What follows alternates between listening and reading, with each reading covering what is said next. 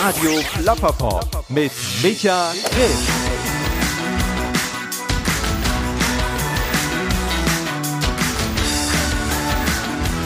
Hi, herzlich willkommen hier zu Radio Klapperpop. Ja, mein Name ist Micha Krisch und ich freue mich sehr, dass ihr euch die Zeit nehmt, hier in dieses Format reinzuhören. Ähm, vielleicht sitzt ihr gerade im Zug, seid unterwegs auf den Straßen dieser Welt oder hängt einfach irgendwo im Schwimmbad ab. Zu wünschen wäre es euch, denn bei mir sind hier gerade in meinem kleinen Atelierstudio irgendwie Temperaturen jenseits der 40 Grad. Dazu bin ich so ein bisschen angeschlagen, also falls ich äh, Dinge von mir gebe, die sich so ein bisschen skurril oder verrückt anhören, dann liegt es äh, größtenteils daran, dass ich äh, zwei Ausreden habe. Zum einen diese Wahnsinnstemperaturen, die hier gerade in meinem kleinen Studio vorherrschen. Zum anderen tatsächlich äh, mein gesundheitlicher Zustand, der so ein bisschen angeschlagen ist. Nichtsdestotrotz äh, freue ich mich sehr. Wir haben eine echt coole elfte Episode von Radio Plapperpop mit einem sehr spannenden Gesprächspartner. Ich war in Mülheim an der Ruhr und habe Peter Thorsten Schulz besucht. Peter Thorsten Schulz kennen die meisten von euch wahrscheinlich durch den Ollen Hansen. Ich meine, seit über 40 Jahren erzählt er jetzt inzwischen Geschichten aus dem kleinen Haus mit dem, mit dem roten Dach und dem rauchenden Schornstein und beglückt die Welt mit seinem, ja, Hansenschen Lebensgefühl. Ähm, Presse hat mal über ihn geschrieben, Vitamine für die Seele. Und das passt eigentlich ganz gut, denn ich durfte ihn besuchen in seinem Atelier in Mülheim und das kann ich eigentlich tatsächlich an dieser Stelle nur jedem ans Herz legen. Also falls ihr ihn mal besuchen wollt, Pitt ist jemand, der sehr menschenfreundlich ist und äh, die Tür bei ihm steht eigentlich fast immer offen und das Haus oder das Atelier, das er dort hat, das ist wirklich wie so eine kleine Art begehbares Museum. Also das geht über mehrere Etagen und man sieht da wirklich aus der Schaffenszeit von Pitt ja sämtliche Dinge, die er so gemacht und auch getan hat, die natürlich über den Ollen Hansen weit hinausgehen. Ähm, sehr viel, sehr viel Kunst, aber auch äh, sehr viel ähm, Fotografien, die er gemacht hat. Denn ja, Pitt ist ein sehr umtriebiger Typ. Also es ist gar nicht so einfach, alles aufzuzählen, was er so im Leben gemacht hat. Er ist, ist Maler, ist, ist Dichter, Fotograf, Buchautor, Kalenderkünstler, Seit, ich glaube, 2009 oder 2008 ist er Repräsentant für UNICEF. Er sammelt naive Kinderkunst und ähm, ja, wahrscheinlich macht er noch super viele andere Sachen, äh, die wir gar nicht im Gespräch, äh, obwohl es fast zwei Stunden 15 dauert, besprechen konnten.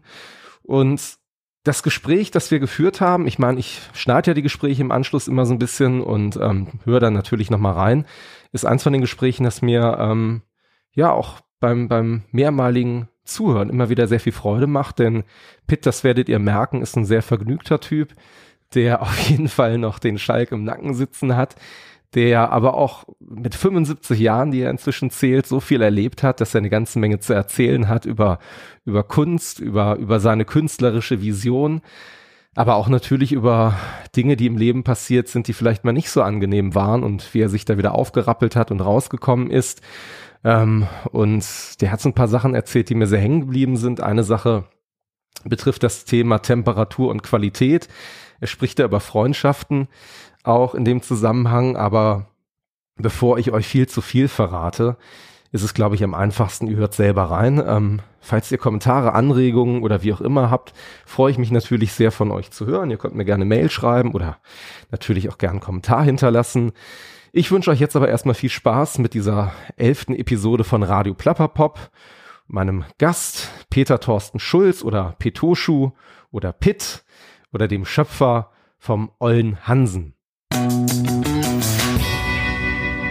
Ich meine, was ich ganz witzig finde bei dir, wir haben ja gestern kurz miteinander äh, telefoniert und oder geschrieben und ähm, eigentlich habe ich gedacht, dass ich dich erwische, wie du im Garten sitzt oder das, das sonnige Wetter genießt, aber als Fußballfan hast du es dir nicht nehmen lassen, du hast gestern Fußball geguckt, ne? Das war so deine Abendgestaltung oder Nachmittagsgestaltung. Also wir haben einen sehr schönen Garten, äh, muss ich sagen, und der wird von meiner Frau betreut. Und ich habe einen Beruf, der sozusagen ähm, ja gut in den Garten passt. Nicht? Also denken, grübeln und, und, und, und eben Gedichte schreiben, Lieder schreiben, das kann man wunderbar draußen. Und insofern bin ich, äh, fühle ich mich sehr privilegiert, nicht, dass ich das sozusagen äh, bei meiner Arbeit in der Natur sein kann.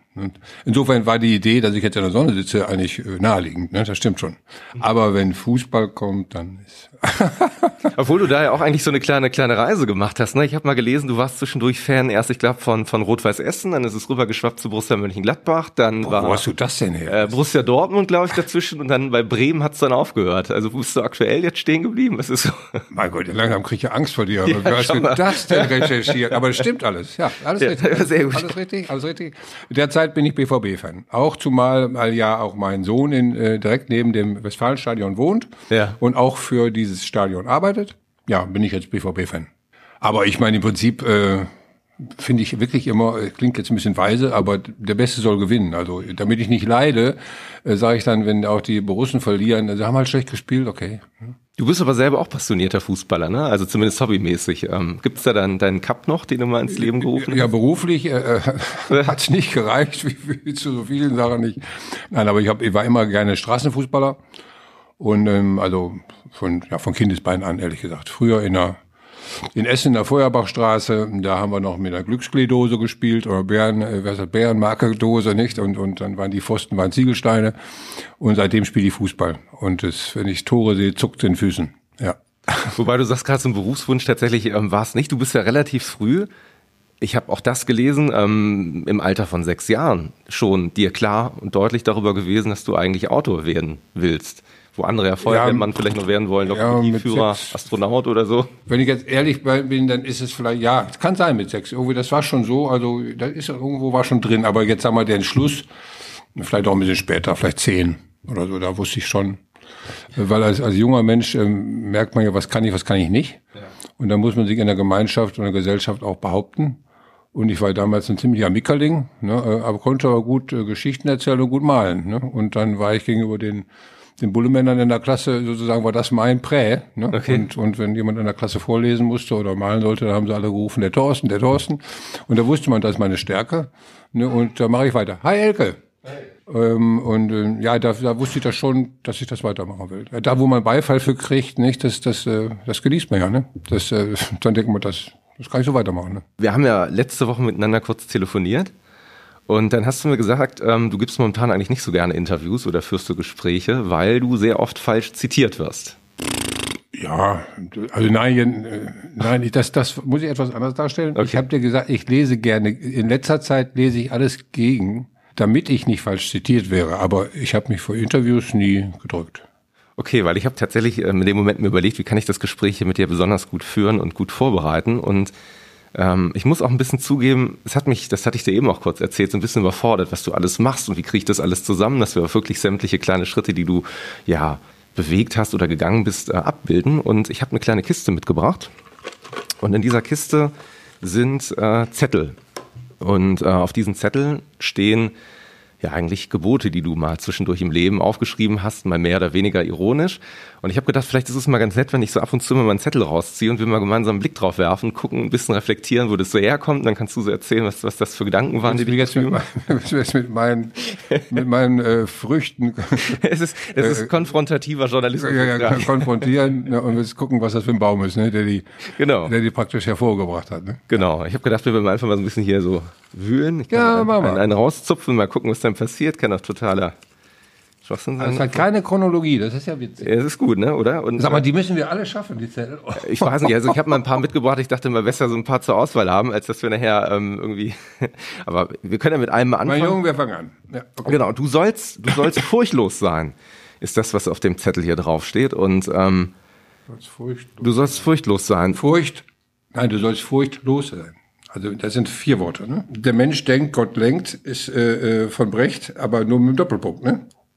Weißt du? Der Mensch Ja. denkt Doppelpunkt, Gott lenkt. Ne? Also, Ja. Und ohne den Doppel- Doppelpunkt ist es was ganz anderes. Ne? Und du sollst furchtlos sein, ist relativ, ähm, sagen wir mal, normal. Ne? Das sagt jede Mutter ihrem Kind. Ne? Aber du sollst furchtlos sein. Du sollst dich quitt sein. Du sollst? Das ist, so ein bisschen korrespondiert mit meinem Satz. Angst ist Scheiße im Kopf. Das ist also so sagen, das ist, das ist im Rahmen so meines therapeutischen Auftrags, sag ich mal. Ne? Die Leute kommen ins Atelier eigentlich aus zwei Gründen. Also wegen Kunst kommen sie nicht. Ähm, ich sag mal, die kommen wegen Lust und wegen Trost. Hm? Also die einen, die wollen nur noch einen drauflegen ne, und das Leben feiern. Die anderen sind, die hängen, hängen gerade durch und brauchen eben, sagen wir mal, eine Streicheleinheit, ne? beziehungsweise ein Rad. Und ähm, so arbeite ich auch. Ne? Also das, was ich, äh, was ich schreibe, das soll jemand nützlich sein. Also das, äh, ich habe keine Lust, was zu machen, was, was das nichts wert ist. Ne? Also sag mal. Und äh, wenn ich dann äh, was schreibe, dann denke ich immer an bestimmte Menschen, die ich kenne. Und dann frage ich mich, könnte das für den gut sein? Könnte er das jetzt gebrauchen? Oder wird der jetzt darüber lachen? Und so? Oder nicht lachen? Und wird das verstehen, nicht verstehen? Und, und, so arbeite ich. Also ich arbeite also nicht für mich, ich arbeite für mein Publikum. Kann man das denn trotzdem auch ein bisschen auf dich reflektieren? Weil ich zum Beispiel überlegt habe, du hast dich ja relativ früh schon sehr stark auch deinen Weg gegangen und hast dich selbstständig gemacht.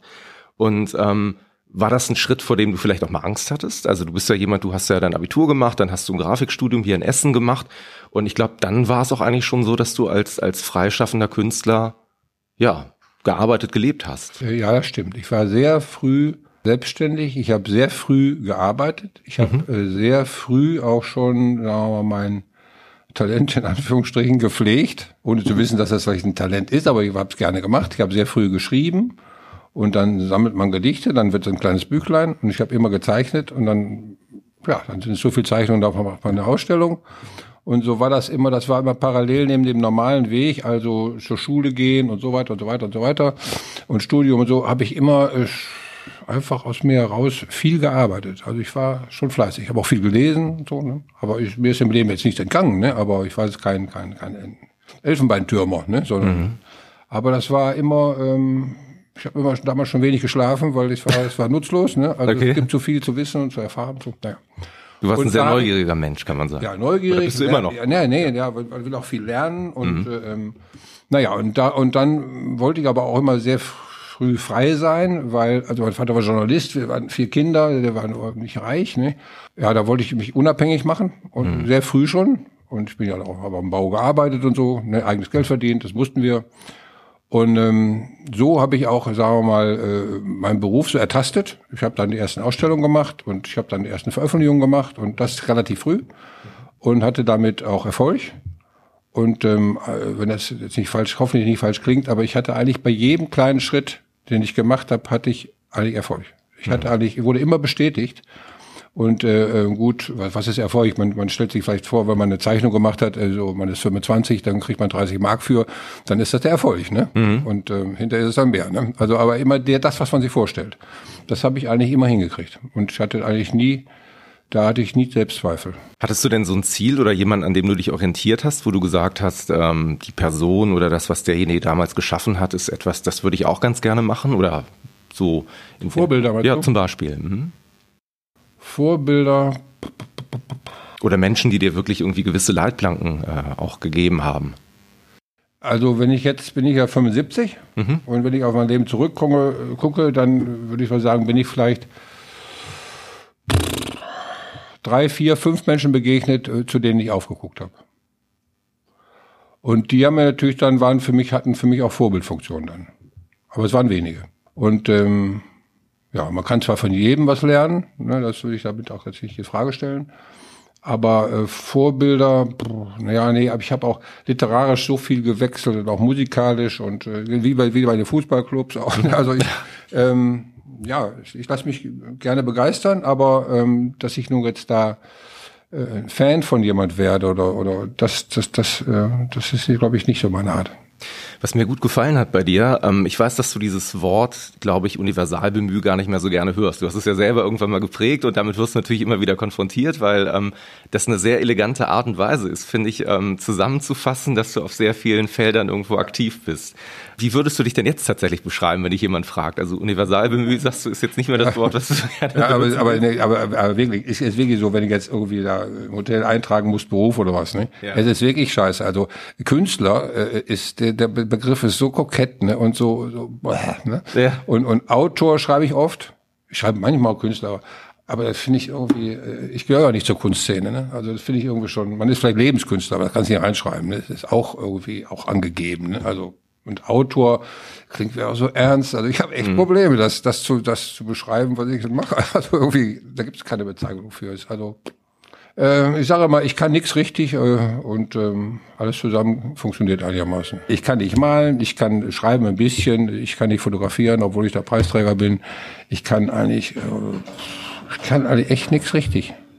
aber ich äh, Wobei meinst du nicht, dass du dich dann ein bisschen aber, aber, aber alles, also ich find, Nein, nein, nein, nein das ist, schon so. Nein, nein, nein das, das meine ich, ist wirklich nicht kokett und das meine ich wirklich ehrlich. Aber äh, äh, ich bin ja von jeher auch schon sehr, sehr früh ein äh, Liebhaber der primitiven Kunst gewesen. Mhm. Ne, also der naiven Kunst, eine Primitive Art.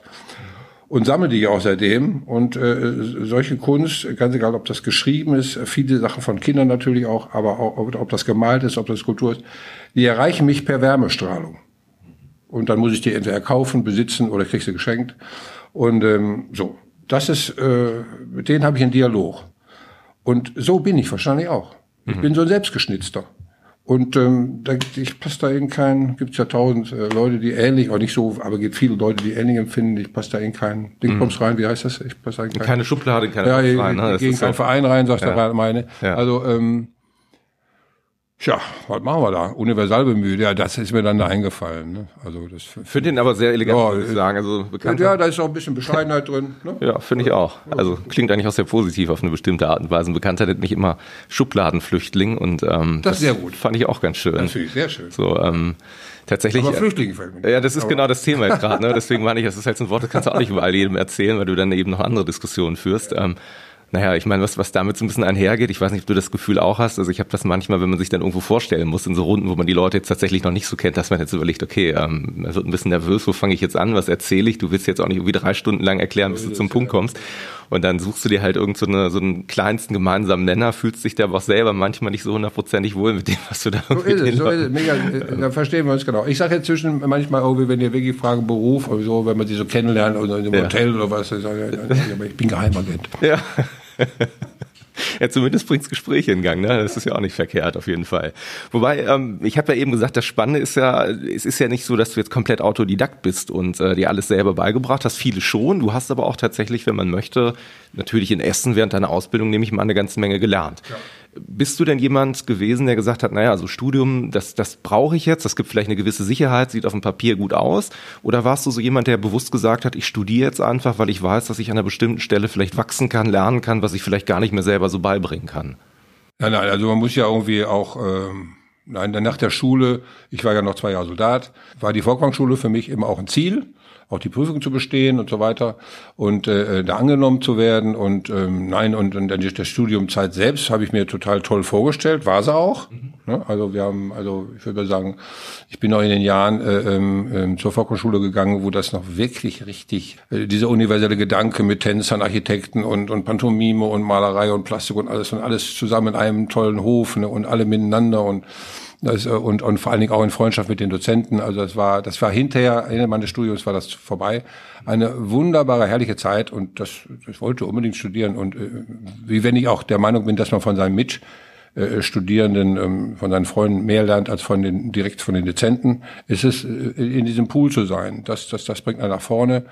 Und äh, aber auch da, das ging mir damals zu langsam. Ich bin dann, äh, habe dann da während der Zeit schon im im vierten Semester hatte ich schon zwei Bücher veröffentlicht und, und im sechsten Semester vier. Und äh, ich erzähle auch manchmal, weil es ist frech, ne? aber ich, ich habe im vierten Semester schon mehr verdient als meine Dozenten.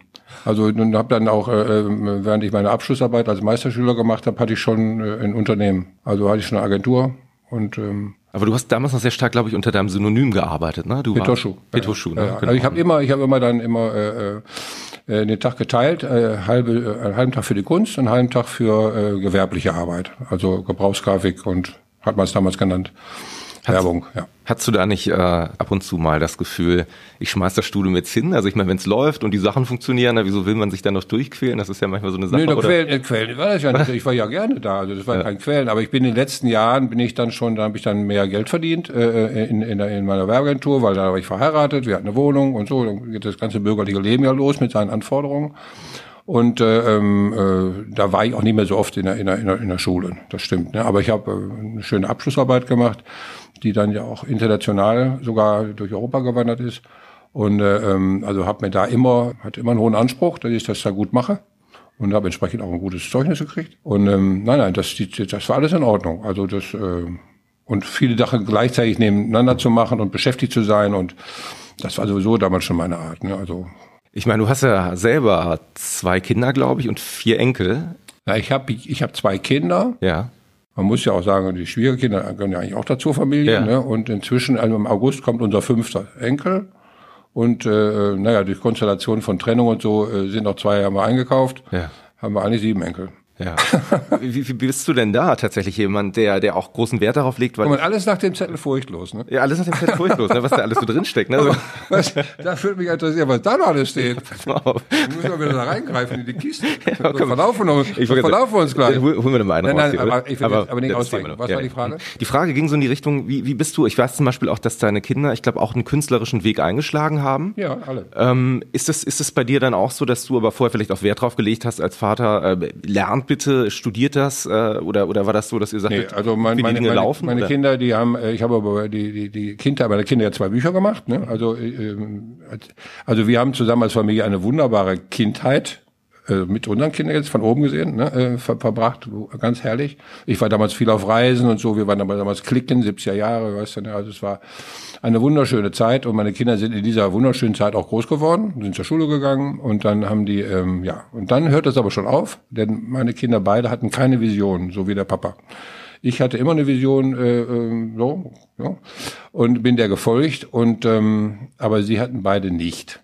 Was nicht heißt, dass sie nicht Anlagen ohne Ende hatten, ne? Aber aber ja, wahrscheinlich auch aus der gewissen, ich weiß nicht, vielleicht ging es denen auch dazu gut. Ne? Wir waren jetzt nicht angespornt aus schlechten Verhältnissen auszubrechen und was zu leisten, sondern wir waren in der, in der Komfortzone, denke ich mal so ein bisschen. Ne? Und dann, was mache ich bloß jetzt? Ne? Und dann, aber dennoch hat meine Tochter äh, Literatur und Medien studiert und mein Sohn hat dann auch doch Design studiert.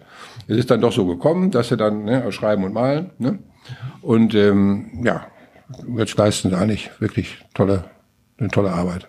Du hast gerade deine künstlerische Vision angesprochen. Kann man, kann man die in Worte fassen oder ist das wirklich was, was ein Gefühl, was dich umhertreibt? Weil ich finde, das ist ja manchmal gar nicht so einfach. Ne? Es zieht dann einen irgendwo hin und das jetzt wirklich mal ja, auszusprechen, das ist ja Also, also ähm, ja, die Bilder, die man äh, also, also am Anfang, da muss ich mich aber versuchen zu besinnen, das ändert sich im Laufe eines Lebens natürlich, die Visionen. Ne? Ähm, als ich damals angefangen habe, also ja, das müsste man fast chronologisch erzählen. Also ich habe ja erst eine Agentur gehabt und habe dann während dieser Agenturzeit, wo ich dann in Mülheim auch sehr bekannt war, wir hatten, glaube ich, relativ kurz, hatten wir über 200 Kunden, ein kleines Kreativteam haben wir. Und da habe ich parallel aber immer schon meine Kunst gemacht und meine Ausstellung gemacht, immer beides. Ne? Und dann ähm, hatte ich einen, ähm, lernte ich an der Fachhochschule, der mit mir Meisterschüler war beim, beim Professor Schad, äh, den Michael Rüber kennen. Und mit dem habe ich, der kam in mein Team und mit dem habe ich dann auch den, dessen Comic-Künste habe ich genutzt. Den Schindelschwinger habt Ja, ihr genau. zusammen Und dann haben gemacht, wir, dann habe ich, dann habe ich gesagt, dann war zum ersten Mal, da war ein richtiger Bruch in meinem Leben. Das war dann auch sehr spannend. Ich habe unser gut gehendes Grafikstudio habe ich dann aufgegeben und habe gesagt, jetzt machen wir einen Comic. Und Comic war damals äh, ähm, ganz heiß. Das war die Zeit von Asterix und äh, also wo Leute auch wie äh, Lucky Luke und Comic verrückt waren. Und ähm, dann habe ich mit dem Michael Rüber diesen Comic äh, ersonnen. Also ersonnen habe ich ihn und geschrieben habe ich ihn und er hat ihn gezeichnet. Und das waren äh, zwei ganz wilde, schwere, entbehrungsreiche äh, Jahre ohne Schlaf äh, mit Knebelverträgen und so weiter. Aber immerhin sind vier Bände erschienen, die sind toll besprochen worden. Aber dann äh, ist eben im, im Krach mit dem, mit dem Verlag, weil wir unerfahren waren und mit Agenten, das ging damals schon um sehr viel Geld, ähm, ist dann alles in, in, in, in Blende gegangen. Ende der Geschichte war eine ähm, Millionenklage gegen mich. Mein Freund hatte nichts ähm, wegen wegen irgendwelcher Regressforderungen und so weiter. Aber die haben dann ohne uns dann den Comic weitergemacht. Dadurch haben die wieder das Urheberrecht äh, Gegen das Urheberrecht äh, verstoßen. verstoßen. Ne? Dadurch konnte man das vergleichen. Ja. Und dann war, die, war mit einem Cut diese Geschichte plötzlich vorbei. Die Freundschaft da war daran zerbrochen. Und ähm, ich stand da ohne Grafikstudio, ohne Comic und ohne Geld. Und dann, äh, ja, wie Phoenix aus der Asche, sagt man. Und dann habe ich den Ollen Hansen erfunden. Und dann habe ich den Ollen Hansen erfunden. Und dann, äh, als ich ihn gefunden hatte, Wa- Warst du denn in dem Moment, also, weil du nach Vision gefragt Ja, genau. hast, ne? Mhm, als ich den gefunden hatte, Ja. die Idee, daran kann ich mich noch heute er erinnern wie an einen Vulkanausbruch oder Stromstoß. Als ich den gefunden hatte, die Idee hatte, habe ich mein ganzes Leben vor mir gesehen. Und das war da meine Vision. Und da von dieser, von dieser Vision wollte ich dann möglichst viele Menschen überzeugen und die begeistern. Ich wusste es. Also es ist ein Glücksfall, ich weiß es nicht, oder ein Schicksalsschlag. Ich wusste, ab jetzt wird alles gut. Und es ist ja auch genauso gekommen. Das ist genauso sagen. gekommen. Also, also der, diese, die dieses kleine Häuschen, äh, nachdem ich das also praktisch, ich habe ja gezeichnet, gezeichnet, gezeichnet, das kleine Häuschen hinten kennt man ja an der, dieses kleine Häuschen von Ollen Hansen, kennt man ja in, in einen Jugendstilvignetten oder Zeichnungen, da ist ja hinten immer so ein kleines Häuschen mit so einem Büschchen und so. Und das habe ich dann auch immer auf meinen Zeichnungen gehabt, praktisch wie so eine, wie so ein Wischiwaschi-Wolke, Vögelchen, was ich was nicht so. Und dann habe ich das, dieses Häuschen, aber es ist ja irgendwie natürlich, wenn es da hinten ist, ja immer auch für Leute, die aus vom Land kommen, wie ich, so eine Art Sehnsuchtsprojektion äh, äh, ergibt gibt, habe ich dieses Häuschen ja bei dieser Kaffeekanne vorne auf die Tülle gesetzt. Und da war das ja kein Häuschen mehr, kein richtiges Häuschen, sondern da war das ja eine Person, eine Figur, eine Vision, alles mögliche. Ne? Und da wusste ich, in dem Augenblick wusste ich, das ist es. Und dann habe ich damit dann eben dieses Album entwickelt, das erste Album, zweite Album, dritte, und dann kam ja dann, da kann man auch, da kann man ja drei Stunden reden über meine, die Beziehung zu meinem Verleger, ja. der dann, wo ich durch Deutschland gereist bin, ein, ein das war Jahr. auch ein Mentor für dich, ne? Ja, ja, aber ich bin ein Jahr durch Deutschland gereist ja. und keiner, äh, alle haben gesagt, das ist ja ganz nett, da habe ich ja Gedichte zugeschrieben. Ne? Und, äh, und, und Lieder und so weiter. Und dann war das also eine Wortbild, meine Wortbildschöpfung. Und dann habe auch das Buch in der Form, war auch neu, mit zum Aufklappen, Fenster drin, zum Rausreißen, alles war für den Buchhandel auch völlig echte Neuheit. Und ähm, weil ich den Menschen entgegengehen wollte, ne, geschlossenes Buch ist, was ist da drin? Ne? Und bei mir sagst du durch den Deckel schon was dran, was kommt, und dann durfte es auch noch auseinandernehmen, also spielen. Ne? Nicht Literatur, nicht Kunst, sondern ne? sondern Gespräch. Ne? Gespräch und Offenheit. Also ja, so. Ne? Also und das war und dann äh, hat das aber keiner erkannt, außer meinem Verleger Ernst Brücher von Dumont. Und da war das genauso wie als ich das Häuschen gefunden hatte und ich wusste, das wird gut, war, als ich meinem Verleger ins Auge geguckt hatte und er in meine. Das war eine Männerfreundschaft, Männerliebe auf den ersten Blick. Wir haben uns gesehen und eigentlich denkt man, wird das was, dieses Gespräch, oder wird das nicht? Und in dem Augenblick, wo wir zusammen in einem Raum standen, waren Freunde fürs Leben. Und ohne den hätte ich es ja nicht geschafft. Ne?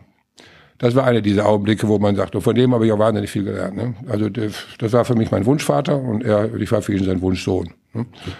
Und dann hat er gesagt, im Verlag, lass den Jungen mal machen.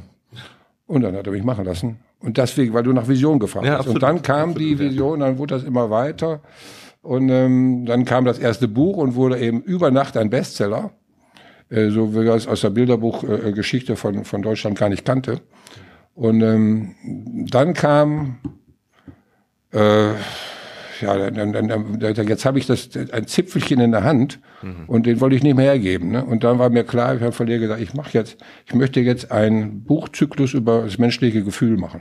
Aber jedes Buch muss anders sein und dem fast widersprechen. Die vom Verlag haben gesagt, also wenn der jetzt dieses Buch von Ollen Hansen gemacht hat, da wo diese Leute ganz bestimmte Stimmungsfeld haben, da müssen wir zwei Jahre warten und dann musst du ähnliches Buch nochmal Komm, so macht man das. Und was habe ich gemacht? Direkt, direkt ein halbes Jahr später habe ich ja dieses Buch Rapunzel gemacht. Ein Fotobuch, kein gemaltes Buch. Ein Liederbuch, kein Gedichtebuch. Ein äh, ähm, äh, poetischer Journalismus, sage ich, ein, ein, ein recherchiertes Buch, kein subjektives Buch und vor allen Dingen eben äh, Fotografie für junge Mädchen, die da wie Gott sie schuf, äh, äh, übers Land turnen. Ne? Mhm. Ähm, gut, man muss sagen 1977. Ne? Ja klar. Und äh, Hippies und so weiter, die ja. Zeit war reif dafür. Warst du da selber auch Bestandteil, also so einer Hippie-Bewegung, oder war das was, was du nur so außenstehend mitgenommen hast? Also auch Woodstock und diese ganzen Sachen, die ja irgendwie alle so eine Rolle gespielt haben, oder? Ja, nee, ich würde mal sagen, wir waren, wir, wir waren auf keinen Fall Hippies. Wir war, ich sage, wir waren bürgerliche Epigonen. Okay. Ne, also wir haben so ein bisschen das, das, das, das, das, ähm, die Message haben wir äh, inhaliert, mhm. aber wir sind nicht bunt rumgelaufen. Mhm, okay. Also, und ähm, also ich will nur sagen, das, das war völlig anders. Und da gab es beim Verlag Vertreter, die wollten das wegen der Freizügigkeit. Da waren ja junge Mädchen und die hatten Töchter und die wollten das gar nicht mitnehmen. Die wollten das gar nicht anbieten. Also da hat mir ein Verleger auch gesagt, das wird jetzt gemacht und so weiter und so weiter. Und ähm, das war sehr kontrovers. Und als das Buch dann auf dem Markt war, war das wieder, der hat den Erfolg von Eulenhanse noch gesteigert. Mhm. Das war ja internationale Hitliste Playboy Nummer eins und internationale Hitliste Petra Nummer eins. nee, Nummer zwei. Ne? Und äh, ähm, also äh, alle haben Beifall im Zeitmagazin, alle alle haben Beifall gejubelt und dann kam das dritte Buch der Esel und so kam dann jedes Buch war verschieden, jedes Buch war anders, war auch eine Erfindung. Postkartenblock habe ich auch erfunden, ganz neue Sachen, also Sachen mit Sachen, die in der Buchhandlung lagen, die nicht nach Literatur aussahen, sondern sagen, hey, geht's dir auch so wie mir? Lass aber gucken, komm, lass uns mal quatschen. Ne? So. Wir haben ja eben kurz darüber gesprochen, oder du hast ja selber dir die Frage aufgeworfen, was heißt denn Erfolg eigentlich? Also ich meine, das ist ja augenscheinlich zumindest kommerziell auch noch ein großer Erfolg. Ist das so eine Sache, die einem in bestimmten Situationen dann vielleicht auch manchmal Angst macht oder sogar zu Kopf steigt, wenn du merkst, dass das fliegt hier gerade, was ich mache, das geht jetzt so durch die Decke? Oder, oder hast du das wirklich, weil deine künstlerische Vision so groß war, war dir das eigentlich egal, solange du die Sachen machen konntest, die du eigentlich machen willst? Und ja, das hat sich geändert. Also in den ersten Jahren äh, ähm, zurückgehen zu dem Augenblick, wo ich das Häuschen gefunden hatte und wusste, ich habe die nächsten zehn Jahre vor mir gesehen. Und als ich meinen Ernst getroffen hatte, dann habe ich die, also hat sich das bestätigt. Und ähm, dann habe ich dann auch gesagt, so gut, okay, dann habe ich, dann habe ich Kinder gekriegt. Und dann habe ich gesagt, oh gut, jetzt bist du ja nun, das wollte ich nie, wir wollten nie heiraten, ich wollte auch vor allen Dingen kein Bürger werden. Aber das ergab sich dann so und dachte ich dann, also, wenn schon Bürger, dann Großbürger. Hm. Ne? Und dann brauche ich erstmal ein schönes Haus für meine Familie, weil ich will ja bald wieder weg. Hm. Ne? Und wir waren ja dann auf Reisen, in, was ich, 70 Städte, 80 Städte. Und ähm, ja, ich habe das alles vermischt. Ne? Also ähm, dann, dann habe ich dieses Haus also gebaut und dann mein Verleger hat uns einmal im Jahr besucht und er kam dann und sah diesen Rohbau, da ist es, ja. Fachwerkhaus mit 50 Fenstern. Ja zwei Häuser, ne? also so eine Anlage, Hacienda. Und der kriegte überhaupt irgendwie, der kam gar nicht richtig bei sich und war völlig ähm, geflasht und hat mir dann am nächsten Tag einen Brief geschrieben, lieber Pitt, ich bin gestern Nacht mhm. durch meinen Garten gelaufen, habe an dich gedacht, ich hab dir doch gesagt, man kann mit Büchern kein Geld verdienen. Was machst du da? Ja. Ne? Das ist eines Besseren belehrt, aber. Ja, ja. Und da habe ich ihm gesagt, ja. lieber Ernst, du brauchst dir keine Sorge zu machen. Ich sehe was, was du nicht siehst. Ja. Und so ist es dann auch gekommen. Wir hatten nach drei Jahren die erste Million verkauft. Ne? Und dann äh, ist das dann hinterher, nun jetzt bis über drei Millionen, hat sich das gesteigert. Aber dann ähm, mh, ja, hat sich das alles erfüllt. Ne? Dann habe ich dann das ganze Konzept auch aufgebaut, äh, Taschenbuch, Taschenbuch hinterher, Postkartenblock dazwischen, bababababa. es war ein Gebäude. Ne? Und das Publikum ist mir gefolgt. Und das waren, äh, ja, das waren ja mit die schönsten Jahre meines Lebens, muss ich sagen. Und wir haben auch dann entsprechend so gelebt, wie in den Büchern. Also wir waren ja wie auf einer Bühne. Mhm. Die Leute, wir durften alles machen, alles. Ne? Und das war auch alles nicht anfechtbar, weil das war ja Kunst oder war, war es Lebenskunst oder was nicht. Ja, da hat alles gepasst, ja. Das war schön. Und da habe ich nie Angst gehabt, dass es irgendwie, ja, ich habe zwischendurch Angst gehabt, dass es mal aufhört, ja. Das, das natürlich schon. Das kann ich gut verstehen, auf jeden Fall. Das kam später. Also dann später, als das dann nach den Störchen, Georgine war Schluss ja. mit dem Erfolg. Ja. Und da habe ich mich fast nicht getraut, in Buchhandlung äh, zu gehen, weil ich dachte, wenn ich jetzt mein Buch da jetzt sehe und die Leute kenne ich, habe ich auch keinen Bock drauf. Aber wenn ich jetzt da reingehe und ich sehe meine Bücher nicht, ist noch schlimmer. Also da kamen dann die großen Zweifel, wie geht's weiter? Hattest du tatsächlich aber auch in der Phase, wo du so viel zu tun hattest. Also ich kann mir das gut vorstellen. Du hast eben gesagt, du brauchst nicht viel Schlaf. Ähm, Schlaf ist sowieso, ne, auf Lebenszeiten, da gibt's wichtigere Dinge zu erledigen. Äh, brennt man da nicht manchmal auch aus? Also gibt's da nicht auch manchmal so Phasen, gerade wenn du so auf ganz vielen verschiedenen äh, Ebenen dich auch bewegst. Ne? Du hast ja eben so ein bisschen erzählt, du machst, äh, du schreibst, du, du malst, du fotografierst, äh, du textest das ist ja durchaus auch so, also ich glaube, der Unterschied zum Spezialisten ist ja sehr häufig ein Spezialist, wenn er sich auf eine Sache konzentriert, der kann ja sehr schnell in kurzer Zeit in dieser Geschichte Erfolge feiern oder sich zumindest weiterentwickeln. Das andere finde ich auch wesentlich interessanter, nur man schiebt ja meistens jeden Block so ein kleines Stückchen weiter nach vorne, weil du nicht überall wie eine Rakete nach vorne gehen kannst.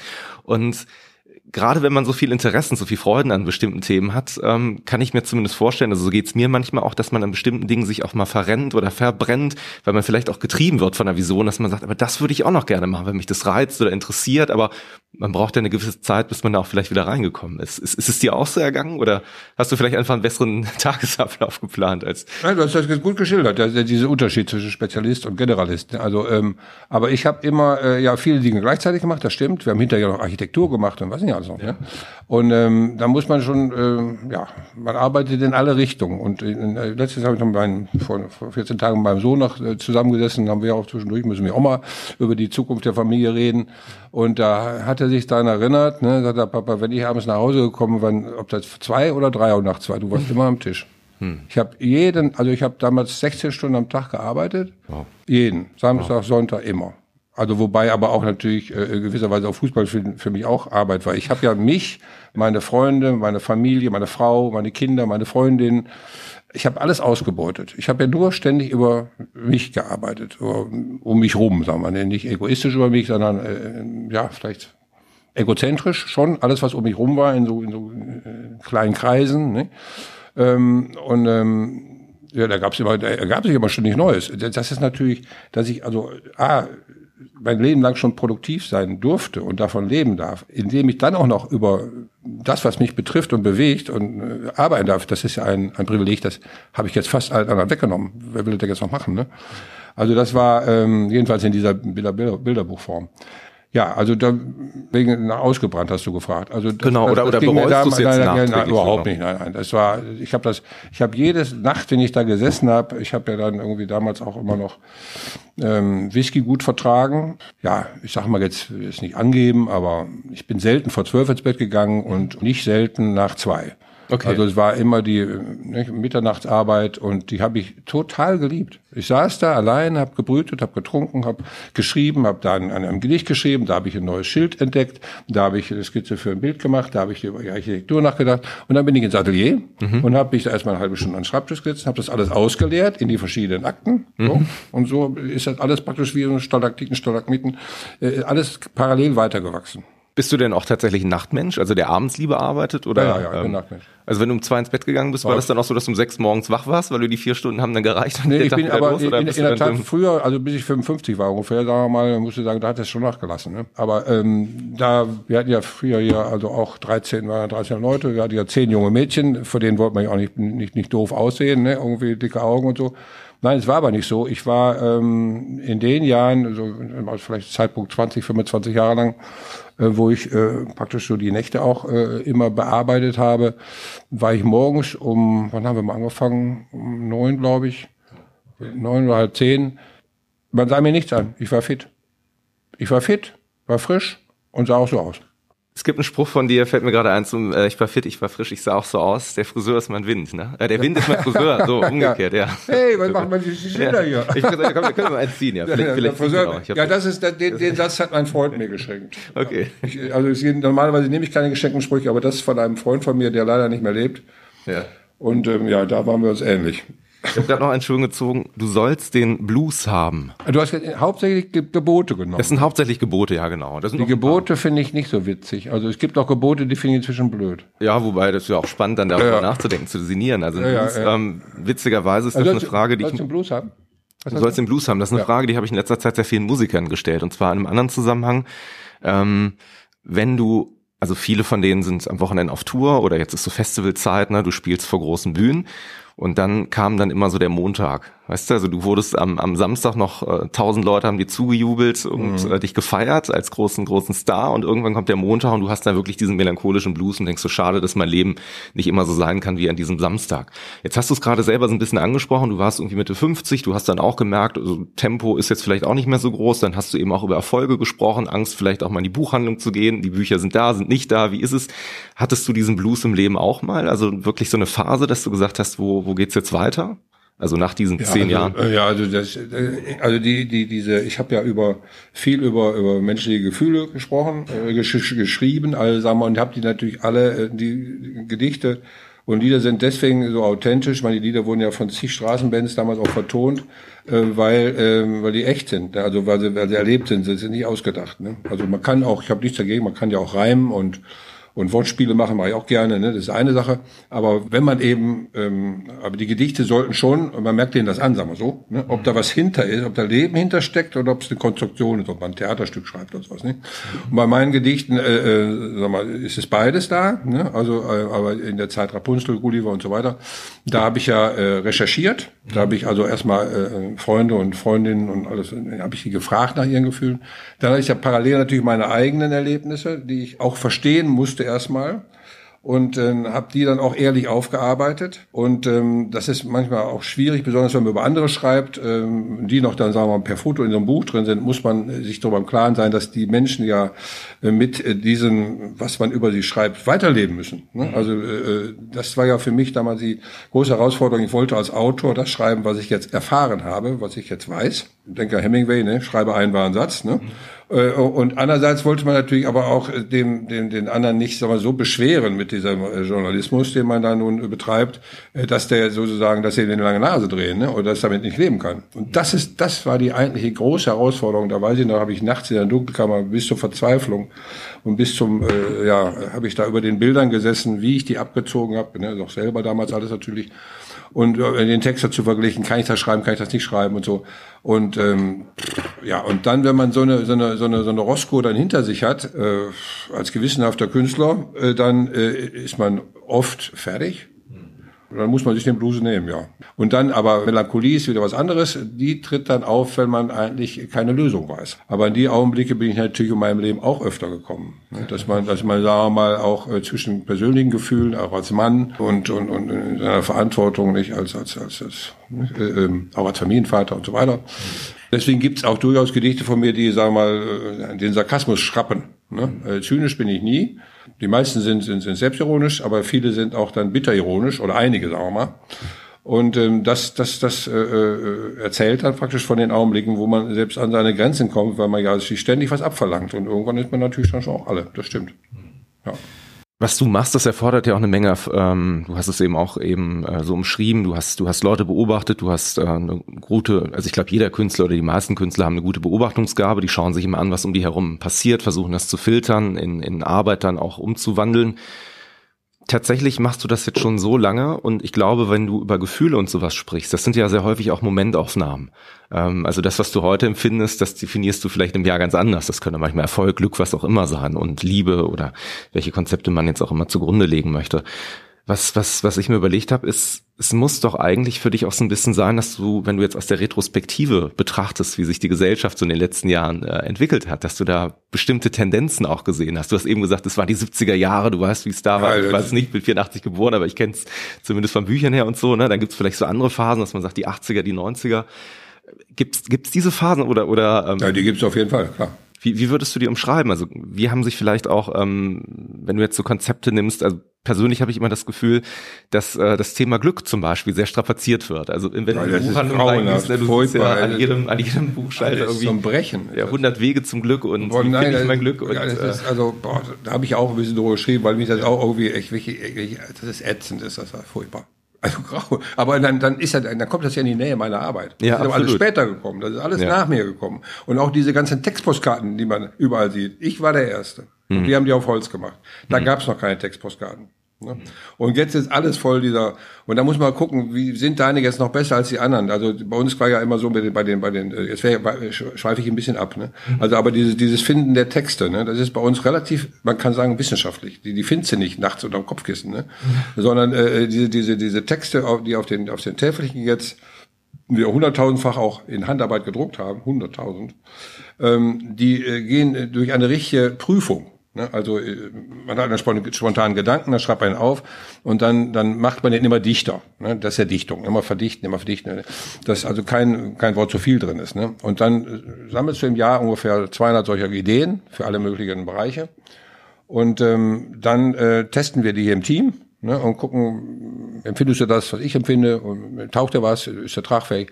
Und dann machen wir seit Jahren das so, dass wir die dann, die, die aus 200, sage ich mal, im Jahr, früher waren es mehr, dann machen wir so 30, 40, äh, drucken die ab, sozusagen, schreiben die und schicken die an äh, Studenten, äh, Klassen, äh, äh, Kanzleien und so weiter und kriegen das oder fragen unsere Besucher, die sollen ihre Kreuzchen machen und dann testen wir die nochmal. Und dann kommt nach einem Jahr kommen dann zehn neue Texte dazu. Also die sind richtig geprüft. Damit das keine Sponti-Sprüche sind, damit das keine, und die müssen ja langlebig sein. Die müssen mindestens zwei Bedeutungen haben. Ne? Und sie müssen also unmodisch sein. Müssen also gut sein, philosophisch sein. Ne? Und ähm, wobei natürlich die Grenzen auch nicht jetzt so stringent sind, sondern ich meine, danke, ja, es gibt sonst auch ein Schild, ne? Da ist der schöpferische Akt, dass man ein Wort, also so aus dem, aus dem Alltag äh, transportiert und erhebt zum Schild, auf den Schild hebt sozusagen und wieder bewusst macht. Ne? Ähnlich wie mit unseren Herzen. Mit Herzen arbeitet die ganze Menschheit was seit hunderten von Jahren, auch mit diesem Symbol. Wir haben dem Herzen Hand und Fuß gegeben, damit man also nicht nur so oberflächlich vom Herzen spricht, sondern wirklich mal dran, dein Herz kann was machen. Ne? So, das war jetzt auch schon 30 Jahre her. ne? Und da hat inzwischen auch, ist schon tausendmal uns, äh, sind wir schon beklaut worden und äh, ist jetzt eigentlich auch wieder passé. Ne? ja, ja. Ähm, aber jetzt habe ich, bin ich, glaube ich, abgewichen. Nö, es gibt kein Abweichen. Das ist ja hier, wo, wir, wo die Wege uns hinleiten. Ne? Was der aber, Plapperpop aber genau das war ja, aber Ja, das zu genau. den Schild, das zu den Schildern, weil Ja. viele denken irgendwie Sprüchemacher und so weiter. Also das ist letztlich eine, äh, ein literarischer Extrakt. Aber du hast mich noch was gefragt, da ist mir eine Antwort zu, äh, Antwort zu eingefallen äh, zu dem in der Retrospektive, wenn man über die Gefühle nachdenkt Genau, und so weiter. genau. Da habe ich, kann ich eben einen Gedanken weitergeben, den ich gerade in der letzten Woche als Gedicht verarbeitet habe. Mein Verleger hat mir mal, also ich ihm ein Gedicht geschrieben, also er hat einem Gedicht gezeigt, das fand er nicht so toll. Da habe ich das nochmal geschrieben zu einem Thema, äh, ging um Landleben. Und dann habe ich das nochmal geschickt und da hat er mir äh, nochmal gesagt, das finde ich völlig blöd. und dann habe ich geschrieben, aber das hat doch viel mehr Temperatur. Bist du, ganz kurz, wenn ich da einhake, ja. bist du eigentlich gekränkt, wenn Leute dir das sagen oder bist du jemand, der es mag, wenn offen Kritik ausgesprochen wird? Weil es gibt ja auch Künstler, da ist es dann immer so, dass das sitzt dann so tief, dass man sagt, ich brauche jetzt erstmal eine Woche Abstand von meinem Verleger, bevor ich wieder mit dem Wort spreche. Entschuldige, dass ich jetzt erstmal zu Ende ja, ja, äh, weil sonst, sonst ist das das, das ist der Aber das, das beantworte ja, ich gleich. Also ja, da habe ich dir gesagt, das hat ja, das fand ich eben heißer und leidenschaftlich, das hat doch mehr Temperatur. Und da hat er mir zurückgeschrieben und da habe ich was gelernt fürs Leben und so gucke ich auf mein Leben auch zurück. Mein lieber Pitt, ne? im Leben wie im Glück, wie in der Liebe, also auch in der Literatur, gibt es außer Temperatur noch etwas. Qualität. Und da habe ich, da habe ich ein Gedicht geschrieben. Das also ist das Pudels Kern, ne? wie sich dann alles teilte. Wie sich jetzt alles teilt in Temperatur und Qualität. Irre, ne? Und mhm. wie soll das auch der zusammenfügen kann. Also das ist dann, also von meinem Verleger habe ich viel gelernt ne? und unter anderem das. Ne? Und das so betrachtet man, wenn man mal zurückguckt, äh, äh, gut. Dann ähm, erinnert man sich an emotionale Dinge, die toll waren, wieso wie sie waren. Und dann äh, sieh mal das übliche Beispiel von Freundschaft, die dann plötzlich nicht mehr hält. Ne? Dann war die, hatte die früher eine tolle Temperatur, aber hatte jetzt keine Qualität mehr. Ne? Mhm. So kann man also so vieles damals für sich jetzt ordnen. Ne? Mhm. Obwohl man muss nicht drüber nachdenken, aber wenn man es möchte, kann man es so sehen. Ne? Und jetzt zur Kritik. Äh, ja, Kritik hört keiner gerne. Deswegen meine ich ja, du, du öffnest naja, dich ja auch an vielen Stellen. Naja, naja, aber, aber, aber, aber, äh, aber wenn man, ähm, deswegen gehe ich so ein bisschen äh, dem entgegen. Ne? Also ich habe äh, von jeher, auch schon vor 30 Jahren, ähm, vor 40 Jahren auch schon, habe ich meiner Postbotin, ne, die wirklich also null Lust auf Gedichte hatte, die hatte auf alle möglichen Sachen Lust, ne? aber ja. da habe ich gesagt, pass mal auf, hier, bleib mal im Stehen, du musst ja mal im Vorlesen, verstehst du das? Ja. Also ich bin, und das ist ein kleines Beispiel, ne? und nicht nur, nicht nur die Postboten, auch andere Post, Postbotinnen immer, die haben es bei uns hier ganz gut, die kriegen was zu trinken, aber die müssen auch mit in, werden in die Tests mit einbezogen. Ja, okay. Ne? Weil das die Leute von draußen sind. Ne? Also da, ich, ich, ich fordere die Leute auf zur Kritik. Das ist natürlich was ganz anderes, wenn er da jetzt, wenn er sagt, Kopf schüttelt und sagt, ich verstehe den Witz nicht oder was nicht. Meine Frau ist dann sozusagen meine erste Lektorin, meine wichtigste Lektorin und die strengste Lektorin. Ne? Okay. Und auf die habe ich manchmal Sauwut, ne, wenn ich was ganz toll finde und die sagt, das ist alles Kacke. Ne? Also äh, Kacke sagt sie nicht. Nimmt die die Rolle denn gerne an oder ist das eine Rolle, die du ja aufgezwängt hast und irgendwann gesagt hast, weil du gerade in der Nähe bist? Naja, nein, ich bin, ich bin da glaube ich ziemlich, ziemlich, ziemlich nervig, wenn ich dann nach Hause komme, habe dann Fotos, sage, du musst mal gucken, welches ist das Bessere und so, und dann, dann macht die gerade Salat. Ne? Dann hat Mach mal, das ist bei uns zu Hause nicht anders. Also, dann sagt im Augenblick, ja, also dann, dann, dann nerv ich sie schon. Dann ja, muss ich sagen, da, da bin ich einfach ganz furchtbar. Also. Aber, aber äh, letztendlich, wenn man dann äh, mit dem Weinchen da sitzen und dann macht es, glaube ich, gerne. Ja. Und sie macht es vor allen Dingen, sie hat wirklich fast immer recht, das muss ich sagen. Wie überhaupt man ich immer Frauen frage. Also das ist eine, die Frauen tragen die Welt, das habe ich auch von meinem Verleger, das habe ich vorher schon gewusst, aber habe ich von meinem Verleger dann nochmal nachdrücklich gelernt, wenn wir Titelbilder ausgesucht haben. Ne? Und ich fand irgendwie richtig kreative, tolle, verrückte Sachen, die fand ich gut. Junge, Junge, Junge, das ist doch... Denkt dran, ne? Also Männer sind blöd, ne? Und Frauen tragen die Welt. Und das kauft keine Frau. Mach Blumen, ne? Tatsächlich ist es ja so, das hat sich, glaube ich, inzwischen ein bisschen mehr verwässert, aber ähm, es waren mal zwei Drittel deiner, deiner ja. deiner Kunden, kann man so sagen, ne? Sind, Kunden ist schlecht. Ist schlecht, ne? Kunden sagt man, nicht. nicht sagt man, man, sagt Fans, Fans Liebhaber, Liebhaber, Sammler, und, äh, und Freunde und so, ja gut. Aber, aber Kunden, das, das ist, das, das, das geht. Obwohl, das stimmt natürlich irgendwie, die kommen ja rein und bezahlen auch. Aber das ist die Leute, die deine Kunst bewundern. Ne? Was also sagen wir, sagen wir, den Künstler fragt man, wer machen die Geschäfte und, und, und den Geschäftsführer fragt man, wer macht die Kunst. Ne? Ja. Pass auf, ich ziehe noch mal einen Zettel. Wir haben ja noch ein paar hier in der Kiste. Wir müssen noch nicht alle durchgehen, aber ich dachte, so ein paar finde ich immer ganz spannend. Aber das sind nur Gebote genommen. Also die Gebote, ja. der bin ich irgendwann, äh, das, das mit den Geboten hat mit dem Comic zu tun, weil der ja äh, sozusagen eine, eine biblische Persiflage war. Ne? Eine, das fand ich übrigens eine ganz gute Idee. Ich fand auch. Und deswegen habe ich die dann hinterher, deswegen, ja, ja, aber das hat sich, die Rodie hat sich, sie sind auch nicht mehr so erfolgreich. Die hat sich abgeschliffen. Die Gedichte sind, äh, ähm, weil die, du kannst irgendwo diesen Witz auch nicht mehr ja. befördern. Irgendwo ist die Kreativität auch raus. Also ich denke mal jetzt diese 100 Gebote, die wir immer gepflegt haben, äh, die Hälfte würde auch reichen, ne? oder ein Drittel. Und dann ist auch gut. Äh, die Gedichte sind vielseitiger ne? und mhm. auch sind in der Form eben auch freier und deswegen sind sie eigentlich sind sie eigentlich besser. Ne? Gedichte habe ich hier irgendwo aufgeschrieben. Also es gibt zum Beispiel eins zum Alter. Das habe ich hier. Ich bin ein alter Schuh und finde keinen. Das ist ein richtiges Gedicht. Ja, das ist ein richtiges. Also ich meine jetzt die Gedichte, das heißt die, das die freien Texte. Ja, Nein, okay. Die Alter macht ihn. Deswegen, das finde ich gerade auch ganz spannend, weil das, das, äh, das, das passt ja vielleicht auch gerade zu der Lebenssituation. Du hast ja gesagt, 75 Jahre. Genau. genau. Also ich fange nochmal von vorne an. Ich bin ein alter Schuh und finde keine Ruhe. Ich bin aus Wasser. Wenn ich fließe, bin ich zu etwas nütze. Bleibe ich stehen, werde ich zu einer Pfütze. Werde ich eine Pfütze. Werde ich eine Pfütze. Entschuldigung. Ja, ne? Ja, gut. Hm? Und ich finde, das charakterisiert dein Leben ja schon ganz gut. Also du bist, glaube ich, jemand, weiter. Der Alle anderen Sachen stimmen. Ich bin ein Vogel, der, der, der die Luft liebt und den Baum braucht. Ne? Ich bin ein Einzelwesen mit einem Straßenbesen. Diese Widersprüchlichkeit, die reimen sich und passen so zusammen und so muss man sein Leben auch passend machen, ne? weil wir müssen ständig widersprüchliche Dinge tun. Ne?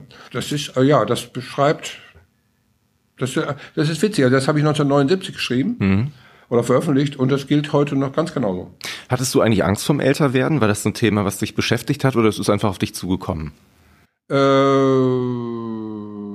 also ich habe das Nein, Gefühl bei dir zum Beispiel, dass du auch so jemand bist, der so eine Agenda hat, der sagt, ich muss noch so viel schaffen, ich muss noch so viel machen, es gibt noch so viele Dinge, die mich reizen, ich bin so neugierig, ich würde das gerne noch ausprobieren. Im Augenblick und nicht. irgendwann. Nee, das ist ja im Augenblick jetzt anders für Alter. Sagen wir, ich habe ja über über ähm, diese diese meine meine journalistischen Bücher, die Fotobücher, die gehen ja, habe ich über Kindheit habe hab ich zwei gemacht, dann habe ich eins über junge Liebe gemacht, äh, mhm. Rapunzel, dann habe ich eins über Erwachsenwerden gemacht, Gulliver. Mhm. Und jetzt fehlt eigentlich nur noch eins über das Alter. Und da habe ich keine Lust zu gehabt. Das mache ich auch nicht. Jetzt zum Alter so, also das ähm, 75 Jahre bin ich jetzt äh, geworden. Das bin ich gerne, weil ich das schon mal geschafft habe. Mhm. Nicht jeder wird 75. Ich habe jetzt ähm, in den letzten, ähm, ja gerade, seit 2000 schreibe ich das auf. Also in den letzten 20 Jahren schon sehr, sehr, sehr viele Freunde und, und, und Menschen aus meiner Nähe äh, verloren, die also sagen wir teilweise gar nicht 60 wurden. Hm. Insofern muss man froh sein, dass man dieses Alter schon mal erreicht hat und dass man auf ein wirklich erfülltes Leben zurückgucken kann. Andererseits ist das natürlich, ähm, eins meiner Schilder ist ja, alt werden ist nicht zum Totlachen. Ne? Hm. Und ähm, pff, ja diese, diese, es gibt ja so amerikanischen, diesen Glücks, äh, diese Glücksforscher da, die da mhm. rausgerichtet haben, also nach 60 ist, ist der Mensch am glücklichsten, ne? Und mhm. eine völlig neue These, weiß ich, das wollen die natürlich an Leute, die nach, die älter als 60 sind, verkaufen, ne? Also das passt ja auch gut auch in das oh, Gesellschaftsbild. Ja, aber, aber da kann ich eigentlich nicht, nicht, also es gibt vieles, was jetzt im Alter, ähm, besser ist als früher, weil man hat ja ständig auch Druck gespürt, ne? Mhm. Und, ähm, auch, sagen wir mal, auch was Geldverdienen betrifft. Ne? Also wenn man sich als Fußballspieler sagt, man den Ball weit vorgelegt hat, das habe ich mhm. immer gemacht, als, als, als Unternehmer auch. Mhm. Dann will man die Häuser bezahlt haben, dann sollen die Kinder eine vernünftige Ausbildung haben, dadurch hat man Druck, Geld zu verdienen, Erfolg zu haben. Mhm. Der ist dann irgendwo im Alter, äh, ist er dann weg. Das ist mhm. gut am Alter, dass der Druck weg ist, äh, was leisten zu müssen. Ne? Aber die Gesundheit wird ja ähm, nicht besser. Ja. Und ähm, ich war, bin auch immer ein sehr körperlicher Mensch gewesen, habe gerne Sport gemacht, ich habe gern gearbeitet, ich habe gern geschwitzt, habe mich gerne schwitzen gebracht und mhm. ähm, war auch mal, glaube ich, ziemlich stark, kräftig. Und äh, dann ist man schon, ähm, wenn man älter wird, merkt man, wie das immer weniger wird. Und das ist scheiße. Hast du denn, hast du denn so eine Art, ich sag mal, finale Agenda noch für dich, wo du sagst, diese Punkte muss ich noch abarbeiten, oder will ich abarbeiten? Diesen Druck machst du dir auch gar nicht mehr, glaube ich, ne? Nee, ähm, ich, ich, ich wollte ja, dieses Atelier ist ja sozusagen, ne, wir, sind, wir sind ja in einem großen Gebäude, weißt du, das sind zwei Gebäude, drei Etagen, 750 Quadratmeter, das ist eine kleine Welt. Die wollte ich ja vor ein paar Jahren schon meinen Kindern übergeben, beziehungsweise mit, mit den Teilen und dann langsam ähm, so. Aber das ähm, hat nicht geklappt. Meine Kinder wollten es beide nicht haben. Und was ich auch gut verstehe, ich bin irgendwo auch glücklich, dass sie es nicht gemacht hatten, denn so haben wir es, glaube ich, lieber. Äh, das ist immer noch schwierig, dann immer im Schatten des anderen zu arbeiten und so. Und jeder will es ja immer noch recht machen. Na, also ich habe, die haben sich so entschieden, mutig, und das auch gesagt, Papa, ne, mhm. ja, deine Sache, nicht meine Sache. Ich muss, ich kann nicht deine Störche verkaufen. Ne? Mhm. Und ähm, das ist gut so, sind beide in ihren äh, Berufen auch tüchtig und erfolgreich. Und ähm, ja, jetzt mache ich weiter. Ich sage, wir machen mal so, so, so einen Flechtkörperwitz. Jetzt äh, alle sagen, du wolltest doch mal aufhören, wann hörst du endlich auf und so, baba. Und dann sage ich, ich habe mich jetzt entschlossen, ich mache jetzt bis 80 und dann halbtags. Mhm. Ne, und äh, ähm, so wird's kommen. Also, aber, aber dann ist das, dann haben die jetzt das Risiko, dass die dann hier, hier, hier im Atelier stehen, meine Kinder und vielleicht meine Enkelkinder auch. Ne? Bei, mein, bei einem Enkelkind habe ich das Gefühl, der könnte das super machen. Mhm. Ähm, äh, und haben sie, also gut, das Spiel können sie nicht verlieren, aber sie können es gut spielen und sie können schlecht spielen. Aber verlieren können sie nicht. Sie kriegen, ist ja ein Geschenk. Mhm. Dann kriegen sie mein Leben. Ne? Geschenkt. Und ähm, aber dann haben sie noch ordentlich zu tun. Ne? Also ich ich habe jetzt letztes Jahr habe ich hier, äh, äh letztes Jahr habe ich angefangen hier mal aufzuräumen. Ich habe 100 Ordner sind schon weg. Wow. Aber äh, eigentlich muss noch viel mehr weg. Ne? Es ist ja vergangenes ist auch vergangen. Ne? Ja, auf der anderen Seite, wo wir gerade drüber sprechen, ähm, du hast ja noch 100 Ordner. Ich glaube, das kann man auch sagen. Du hast mir das ja eben bei dem kleinen Rundgang äh, erzählt, dass viele Leute ja zwischendurch gedacht haben, ähm, du hättest dich ein bisschen weiter zurückgezogen, du hast da so ein paar fälschliche äh, Presseberichte gehabt, die das suggeriert haben, du wärst nicht mehr da. Du bist tatsächlich noch, ich glaube, äh, einmal im Monat zumindest, das steht glaube ich vorne auf dem Schild, bist du hier. Also wenn Leute dich besuchen wollen, das Atelier besuchen wollen, man kann sich hier umschauen, man kann Sachen kaufen, signieren lassen und dergleichen ähm, und immer sehen, an welcher Arbeit du gerade dich befindest weil ähm, eins der Projekte, das, so habe ich das verstanden, relativ neu dazu gekommen ist, das ist das Enso-Gebäude draußen, richtig? Das, äh, äh die Enso-Galerie, ja, ja, genau. Aber, aber grundsätzlich muss ich sagen, ich habe zwischendurch echt mal, wenn ich jetzt sag mal, äh, äh, im Dezember hatten wir oft 2000 Gäste und mehr. Also dann wurde jeden Tag bei der Starling sein musstest und den mhm. Leuten auch gefällig sein wollte. Ich habe dann teilweise fünf, sechs, äh, sieben Bücher dann für einen nur signiert und mhm. Tausende kamen. Also man kam, also der Kopf ging fünf Stunden gar nicht hoch. Mhm. Ne, weil man immer nur fragte für Bertha zur Genesung und Dings und das und dieses. Und ich habe denen diese Wünsche jahrelang erfüllt und, und hier war anderthalb Stunden, war hier Wartezeit für eine Signatur. Ne? Also so war das hier mal. Ne? Aber ähm, dann bin ich, da bin ich jetzt froh, dass das jetzt sich verändert hat. Aber ich habe in solchen Augenblicken natürlich gesagt, also das ist jetzt das letzte Jahr jetzt erreicht mir das. Ne? So. Obwohl ich das gut finde, dass du es machst, weil ich finde, diese Nähe ist ja auch nicht typisch für jemanden, wenn ich das jetzt mal in große Klammern packe, einen Künstler so nee, Leute nee, da waren, so lassen und so Zeit. Auf unseren Reisen waren wir ja, also wie sagt man, Künstler zum Anfassen. Ja, also wir absolut. waren ja immer äh, auf der Straße, tiefer geht's ja nicht. Ne? Und für jeden da. Also das ist ja, die Bücher gingen ja über uns, also mussten wir ja uns auch, mussten wir das auch einlösen. Ne? Also die. Ich kann mir aber vorstellen, dass der Austausch in beide Richtungen geht. Ne? Das hast Natürlich. du eben auch gesagt, wenn, wenn Leute zu dir kommen, ich glaube, da nimmt man manchmal Ideen, Schicksale, Geschichten mit, wo man sagt, das ist auf eine Art und Weise vielleicht auch inspirierend oder bringt mich selber zum Nachdenken. Deswegen, also ich kann mir vorstellen, klar, das ist sehr anstrengend, gerade in bestimmten Phasen wie jetzt zu Weihnachten oder so, wo dann wirklich Riesenschlangen sind. Aber ich glaube, grundsätzlich ist das eine Sache, die wahrscheinlich dein Leben viel, vielfach auch bereichert hat. Ne? Ja, natürlich, nein, nein. Also das ist, äh, wir haben ja gerade draußen gesprochen, ja. ne, Goethes Wort vom Gespräch. Ja. Also äh, sich mit jemandem zu unterhalten, ist auf jeden Fall unheimlich schön. Und das ist das Schöne. Jetzt kommen nicht mehr so viele Leute und man hat mehr Zeit, mit dem Einzelnen zu reden. Und das genieße ich. Im Sommer sitzen wir draußen und plaudern. Das ist herrlich. Ne? Aber das Atelier war, seit es das gibt, das gibt es jetzt, Eul Hansen gibt es jetzt 40 Jahre, das Atelier gibt es 30 Jahre. Aber seitdem konnte man eigentlich, das war so streng nicht, äh, früher nur an den ersten Samstagen, weil wir so viele Projekte auch hatten. Wir haben ja ganze Krankenhäuser gebaut und sowas nicht.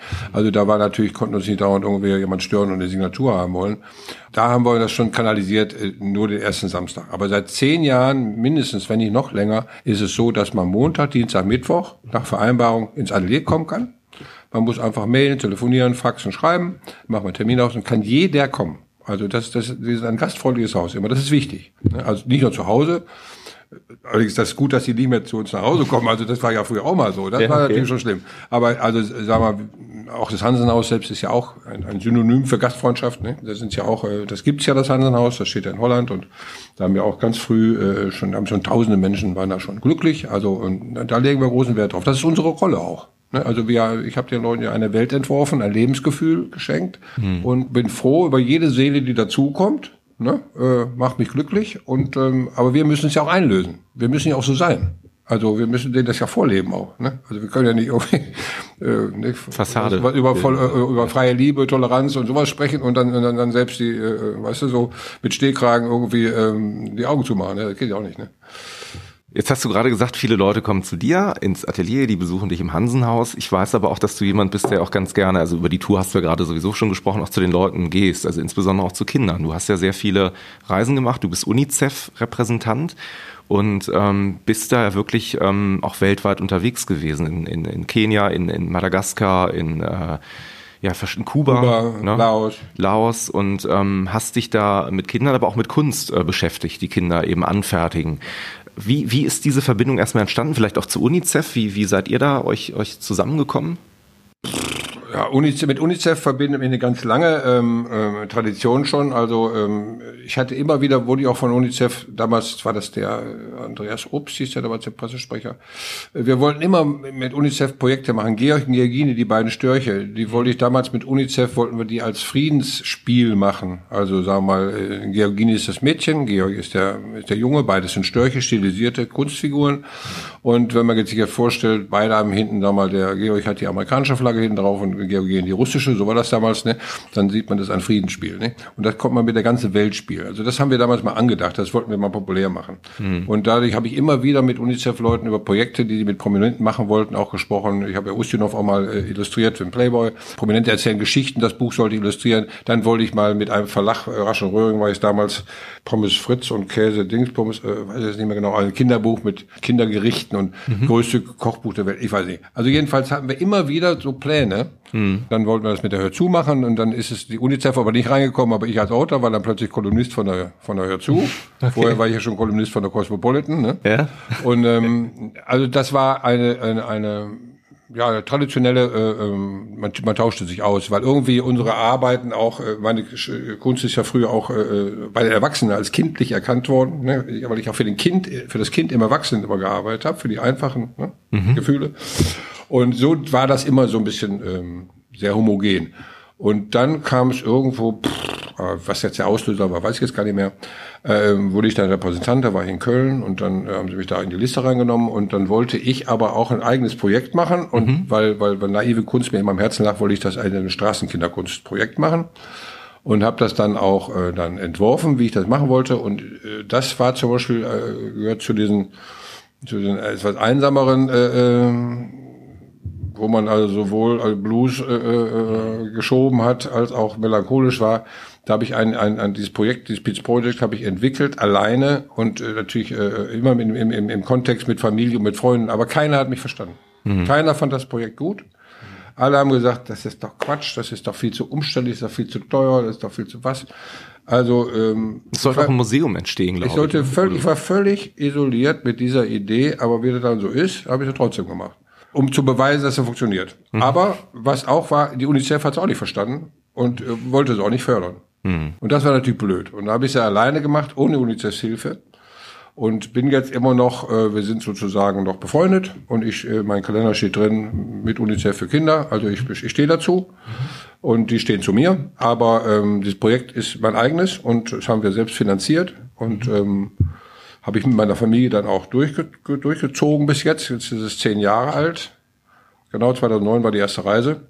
Und jetzt denke ich aber, dass ich da, das, ähm, ja, das führt jetzt zu weit, die vielen Versuche fürs Museum hm. und für die für internationale Hilfe und für das war ermüdend und äh, auch wirklich da habe ich manchmal in meinem Leben viel Glück gehabt, aber da haben wir auch Pech. Dann war wir suchten einen Raum und, und dann war plötzlich die Flüchtlinge, Flüchtlingsproblem da in der Stadt. Da war hier in der Stadt kein Raum für ein naives Museum. Äh, äh, trotz, obwohl die mir wohlgesonnen waren, aber äh, es ging einfach nicht und es war auch nicht zu vermitteln, ne, dass hier für irgendwie was aufgewendet wurde.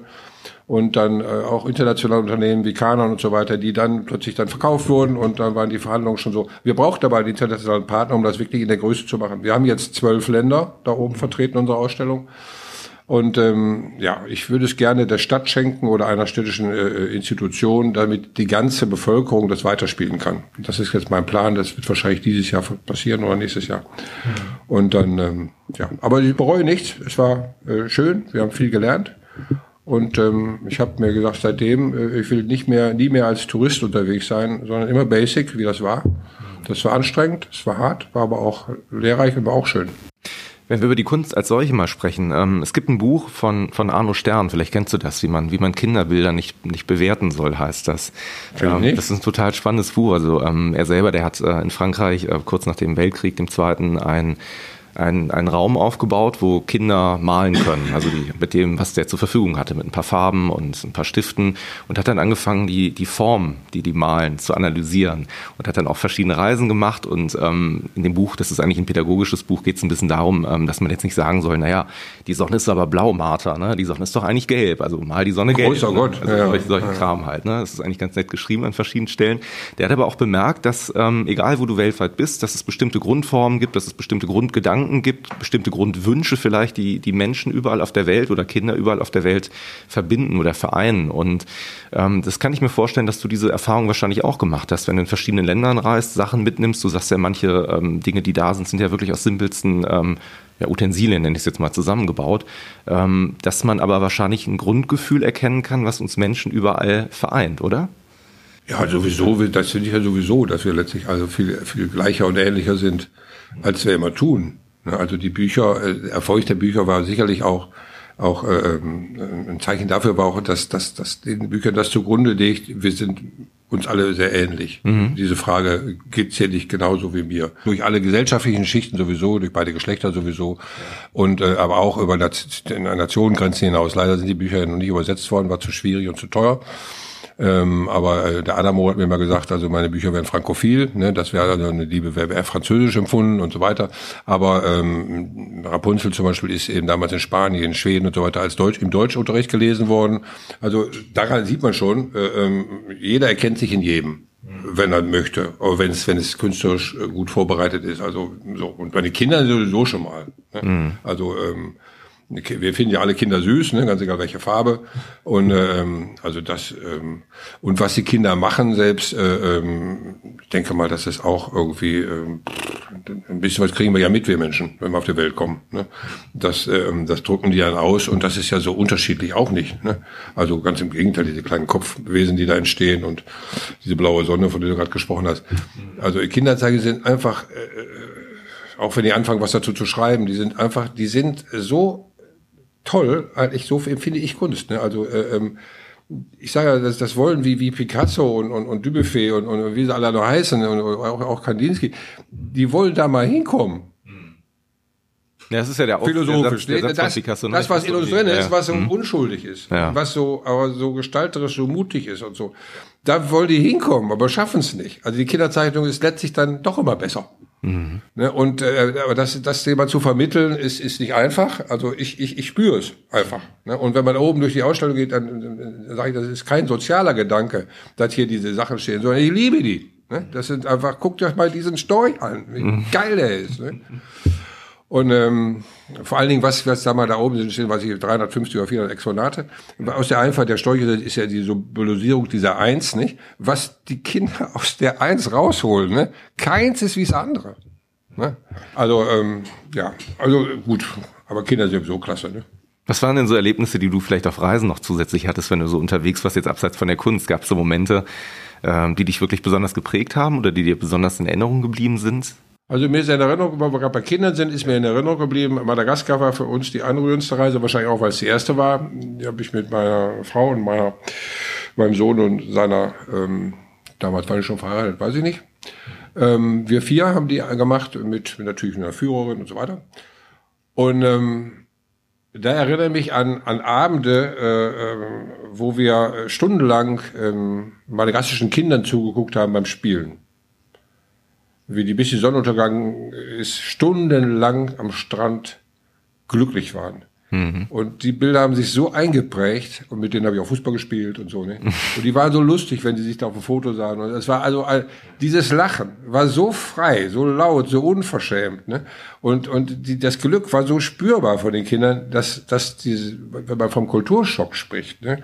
der kommt nicht, wenn man da hinfährt, auch vielleicht. Ne? Aber eigentlich kommt er, wenn man nach Hause kommt und sieht diese grauen Umsatzgesichter ne? und die Menschen, die da so so so mit starrem Blick da irgendwie auf ihre Füße gucken oder, oder was ich was. Wir, wir waren drei Tage krank.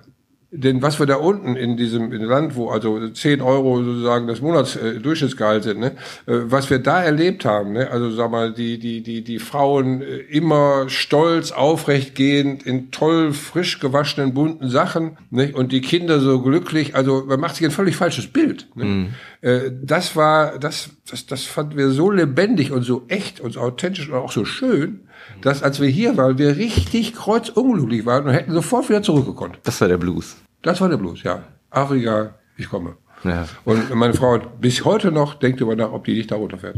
Das waren die Sachen, die wir da gelernt haben. Und das hat sich dann auch in Laos teilweise bestätigt, dass eben die, die Menschen, die noch ursprünglicher leben, nicht so zivilisations- und digital verseucht sind, dass man eigentlich da eine große Sehnsucht hin hat. Und äh, diese, diese fortschreitende Digitalisierung, man kann sie ja nicht ändern. Und ich will jetzt auch nicht irgendwie oh, völlig unmodern äh, erscheinen, aber äh, Freude macht sie mir nicht. Das ist aber ein ganz interessanter Punkt jetzt auch, wo wir gerade über Digitalisierung sprechen. Ne? Du hast ja eben auch gesagt, ähm, klar, du weißt auch, also Ideen wie Gebote, wie Sprüche etc., das existiert immer mehr. Ich musste da gerade auch dran denken, als du über zeitlos und modern gesprochen hast. Ähm, die Sachen, die du machst, die kann ich mir gerade heute extrem gut vorstellen, gerade eben auch in so verschiedenen sozialen Netzwerken oder so, weil wenn man da eben unterwegs ist und sieht, was, was da so stattfindet, ist es häufig eben auch so aufbauende, motivierende Sprüche, Gedanken, die man sich über bestimmte Dinge macht. Und die Frage, die ich mir gestellt habe, und das ist vielleicht auch eben der Anschluss zu der Frage von vorhin, was man so beobachtet, wenn man die Gesellschaft über einen längeren Zeitraum sieht, sind wir vielleicht an einem Punkt, wo wir uns, wo wir uns diese Romantik immer mehr zu, zurückwünschen, dass dann eben auch in solchen kleinen Gedichten Wahrheiten immer mehr suchen oder auch finden wollen?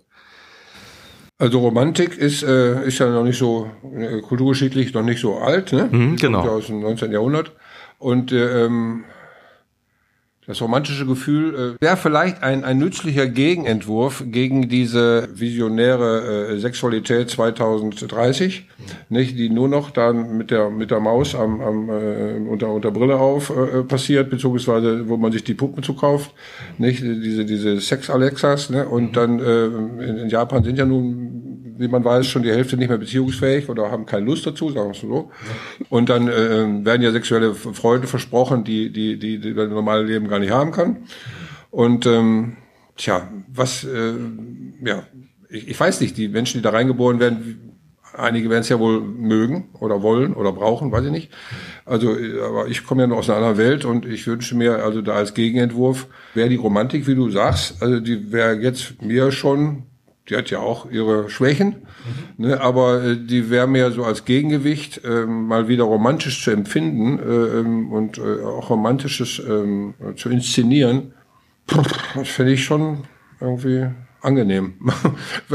also ich meine auch, dass Leute überhaupt Gedichte lesen. Das ist ja auch so, das sind ja auch immer so, so Moden. Ne? Also Absolut, ich kann, ja. kann mir vorstellen, dass, dass, dass sobald Leute dann irgendwie, man muss ja erstmal innehalten. Mhm. Man muss ja erstmal innehalten und dann gucken nach links und rechts und rundum, äh, was möchte ich jetzt. Ne? Man wird ja äh, mehr oder minder unmündig in den Strom reingezogen. Ne? Ich habe da neulich echt sehr lange drüber nachgedacht, weil bei mir ist es ja so, ich stehe so ein bisschen zwischen den beiden Welten. Ich bin 84 geboren, das heißt, ich kenne eigentlich noch meine Kindheit, meine Jugend in der Zeit, wo wir bei den Leuten an der Tür geklingelt haben, mit denen wir so spielen wollten, weil telefonieren Schweine teuer war und meine Mutter dann noch geschimpft hat, wenn eine Telefonrechnung, weil du irgendwie mit Mädels den ganzen Abend telefoniert hast, irgendwie am Ende des, des Monats bei 100, 100 Mark oder so irgendwie war. Ne? Ich kenne aber umgekehrt natürlich jetzt auch die ganze Zeit der Digitalisierung. Nur bei mir ist es momentan so, dass ich das Gefühl habe, weißt du, manchmal lagern sich so viele Elemente auf einen drauf, dass ich so ganz gerne einfach mal, ja, diese Ruhe hätte, Eindrücke zu verarbeiten. Also manche Dinge, ich war vor, vor drei, vier Wochen war ich auf einem KISS-Konzert hier in Essen, ne? So, und ähm, dann habe ich dann so einen Tag danach noch ein bisschen erzählt. Der Tag danach wurde schon ein bisschen weniger. Und dann irgendwann habe ich meine Eltern besucht und die meinten so, hey, du warst auf einem KISS-Konzert, wie war es? Erzähl mal. Da ich gedacht, hey, KISS-Konzert, wann war das? Ach, das war ja letzte Woche, weißt du so. Und der Zeitraum zwischen dem Konzert und dem Besuch bei meinen Eltern, der de facto auf dem Kalender irgendwie sieben Tage war, kam mir in meinem Kopf so vor, als wäre das irgendwie ein komplett anderer Zeitraum gewesen. Also ein Jahr oder konnte es gar nicht mehr richtig anfassen, greifen. Und das hat mich dann auch ehrlich gesagt ein bisschen erschrocken, weil ich das eigentlich auch ganz schön finde, wenn man so Momente hat wie das jetzt hier. Und das, das ziehe ich da auch eigentlich als, als Glücksmoment für mich dann auch ein bisschen an, äh, wo man hier sitzt, wo ich mein, mein Handy aus hab, wo du dein Handy aus hast und wo wir hier einfach ein bisschen quatschen, ohne jetzt irgendwie auf eine Uhr zu gucken. Und ähm, das, das vermisse ich schon. Ich habe manchmal auch das Gefühl, dass das in meinem Umfeld auch immer stärker stattfindet, weswegen eben immer mehr Leute so ein bisschen sich in diesen kleinen ja, Oasen dann versuchen so ähm, dann doch wieder aufzutanken und uns Leben zurückzuholen, aber dann am nächsten Tag wieder in diesen Strom zurück müssen. Und ich weiß auch gar nicht, ob wir Menschen da unbedingt für geschaffen sind an bestimmten Stellen, weil ich glaube durchaus, dass Technik sich weiterentwickelt, das ist gut und die hilft uns und macht unseren Alltag an vielen Stellen besser. Aber ähm, wenn du im Neandertal-Museum oder so unterwegs bist, dann habe ich das Gefühl, dass die Evolution zumindest unseres Köpfes oder unserer Geisteskapazität irgendwann einfach mal an einen Endpunkt kommt und es geht nicht mehr weiter und wir das vielleicht alles gar nicht verarbeiten können, was da gerade so um uns herum passiert manchmal. Ne? Das also der, der, der guter Fortschritt ist immer der letzte Stand des Irrtums. Ne? Ja. Also wenn man auch als, als, als jemand, der schreibt und, und ein bisschen philosophisch arbeitet, äh, dann Laoze und äh, Konfuzius liest, ne? 4000 vor Christus, äh, 450 vor Christus, dann ähm, oder auch, auch, die, auch, die, auch die Griechen, ne? ähm, äh, dann ähm, muss man einfach feststellen, die Menschheit ist in diesen 2000 Jahren keinen Schritt weitergekommen. unsere, unsere Gedichte, Erkenntnisse, was ich weiß, die, sind, die haben sich in der Form geändert, ne? aber, aber ähm, das gab's alles schon. Also daraus ist der Club Mediterranee dann 2000 Jahre später geworden. Ne? Oder was ich, also das wiederholt sich irgendwie alles in anderer Form, aber es wird immer technischer und letztlich irgendwie ähm, ob es unmenschlicher wird, weiß ich nicht. Man, man, man, man liest ja irgendwie dann immer jetzt so gut wie heute ist es der ganzen Welt noch nie gegangen. Ne? Angefangen von, von der Ernährungssituation, Klar. von den Analphabeten, von äh, Arbeits-, Luxus, Krankenversorgung. Also das ist äh, objektiv wahrscheinlich so richtig. Ne? Aber ähm, äh, man sucht sich halt andere Problemstellungen, ne, die man dann so beackert. Also es ist eben das Spannende. Etwas also fehlt auch, immer, ja, ne? es fehlt immer irgendwas äh, und äh, nichts passt immer, alles was ich, genau. Ne? Ja. Ich glaube, man muss einfach gucken, dass man eben das, was wir alle, äh, was ich mein Leben lang gemacht habe jetzt, weil es in diesem Interview ja um mich geht. Also ich habe immer auch äh, versucht, äh, mein Leben selbst zu bestimmen, ja. soweit es geht. Ne, ja. das geht ja nicht ganz. Aber aber das ist, dass man einfach wie der Jansen auch beim Zeichnen lernen gesagt hat, wie muss ich diesen Blumenkohl zeichnen? Mhm. Nicht wie muss man. Wie muss ich den jetzt zeichnen? Weil ich Horst Jansen bin. So, und so muss ich bei bestimmten, also muss ja, wie muss ich jetzt dieses Atelier einrichten? Wie muss ich jetzt diesen Brief schreiben? Wie muss ich jetzt mit dem Problem meines Nachbarn umgehen? Mhm. So, man muss gucken, dass man sich, ähm, ich habe ja in so einem Gedicht mal verarbeitet, ähm, wer tut, was sich gehört, gehört sich nicht. Mhm. Ne, äh, man muss gucken, äh, bin ich das? Stehe ich dahinter? Ist das so richtig? Und wenn man es dann so macht, dann, dann, dann, dann äh, geht's aber auch ganz gut dabei. Wenn man es falsch macht oder anders macht oder macht, wie es erwartet wird, arbeitet ständig was in einem. Ne? Und war das jetzt richtig und so. Ne? Man muss sich vorher im Klaren sein, ähm, passt das zu mir? Ne? Und äh, so weit kann man auch jetzt die digitale Welt äh, eben sozusagen, äh, die kann einem ja auch den Puckel runterrutschen, irgendwo noch, ne? soweit man es soweit es geht. Und dann, ne? und genau wie ich meinen Kindern auch gesagt habe, ihr müsst jetzt auch Wettlauf äh, um die Kohle, das wird ja immer enger und durch die Enge werden die Menschen immer egoistischer. Ne?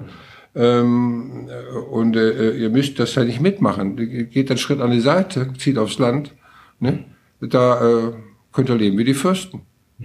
Da habt ihr, habt ihr viele Träume werden dann wahr. Na gut, da sind natürlich andere Sachen, Infrastruktur. Ne? Äh, klar, ich würde gerade sagen, Kita ne, das verändert sich da. Und, ja, ja, klar. Also gut, ist das, das ist manchmal, ja, manchmal leichter gesagt im Augenblick, ja, ne? aber äh, irgendwo verstehe ich das gar nicht. Ja. Äh, aber sind, dann können Leute eben, sieht man daran eben doch mit sich alleine auch äh, nicht so viel anfangen. Ne? Vielleicht brauchen sie da die, deswegen die Metropolen, äh, die saugen die Menschen ja an, weil äh, die Menschen offensichtlich wie die Ameisen dann doch lieber die Wärme des anderen spüren und auch die, die, die Nerven, das Nervenzucken der anderen, was ich irgendwie, das, das gemeinsame Leiden irgendwie, pff, vielleicht ist denn das doch doch irgendwie, haben sie mehr das Gefühl, dass sie lebendig sind, als wenn sie jetzt alleine irgendwie ähm, unterm Apfelbaum sitzen. Ne? Hm. Kann sein, ich, ich, hab's, ich weiß es nicht. Wir können an der Stelle nochmal eins von deinen, oder von den Zettelchen herausziehen und mal gucken. Hast du noch Wasser, Junge? Ich habe noch Wasser, ein bisschen ist noch da. Super, lieb, dass du fragst. Genau. Ach du, guck mal, das ist so einer, der passt doch super. Du sollst niemals fertig sein. ja, guck, da, finde ich gut. Da, danke, du sollst, auf der anderen Seite haben meine Mädchen mir geschenkt. Du sollst, ja. Niemals fertig. Und das, das Design steht nicht drauf. Ja. Du sollst niemals fertig. ja, genau. Gibt es, gibt es denn so Dinge, die du tatsächlich hinter dir gelassen hast, die du abgeschlossen hast? Wir haben ja ganz zwischendurch mal über Comics und so gesprochen. Soweit ich das jetzt äh, recherchiert habe, ist ja nach dem Comic nicht nochmal ein Comic von dir entstanden. Ist Nee, damit nee, das nee. Format verbrannt gewesen, vielleicht auch durch die Erfahrung, die du hattest? Oder hattest du einfach keinen Bock mehr drauf, weil du gesagt hast, das habe ich gemacht, ich will mal was Neues machen? Nein, nein, also über den Comic ist jetzt so schwierig. Den Comic wollte ich immer verfilmen. Den wollte ich an Steven Okay. Spielberg verkaufen. Das Okay. ist ein super toller Stoff, finde ich. Und dann wollte ich auch Bavaria in München, da war ich auch schon unterwegs, habe auch schon eingefällt, da ist der gestorben, der Eichinger. Also das finde ich nach wie vor ein super Filmstoff und ähm, den, ähm, ja, können meine Kinder vielleicht verkaufen. Ist die, die Rechtssituation ist schwierig.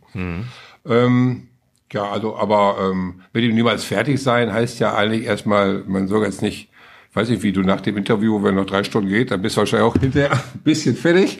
Und äh, das geht ja darum, man soll nicht fertig sein, also sozusagen, aber auch natürlich nichts ohne zwei Bedeutungen beim Mollenhansen, ne? Du Ja. natürlich auch niemals aufhören.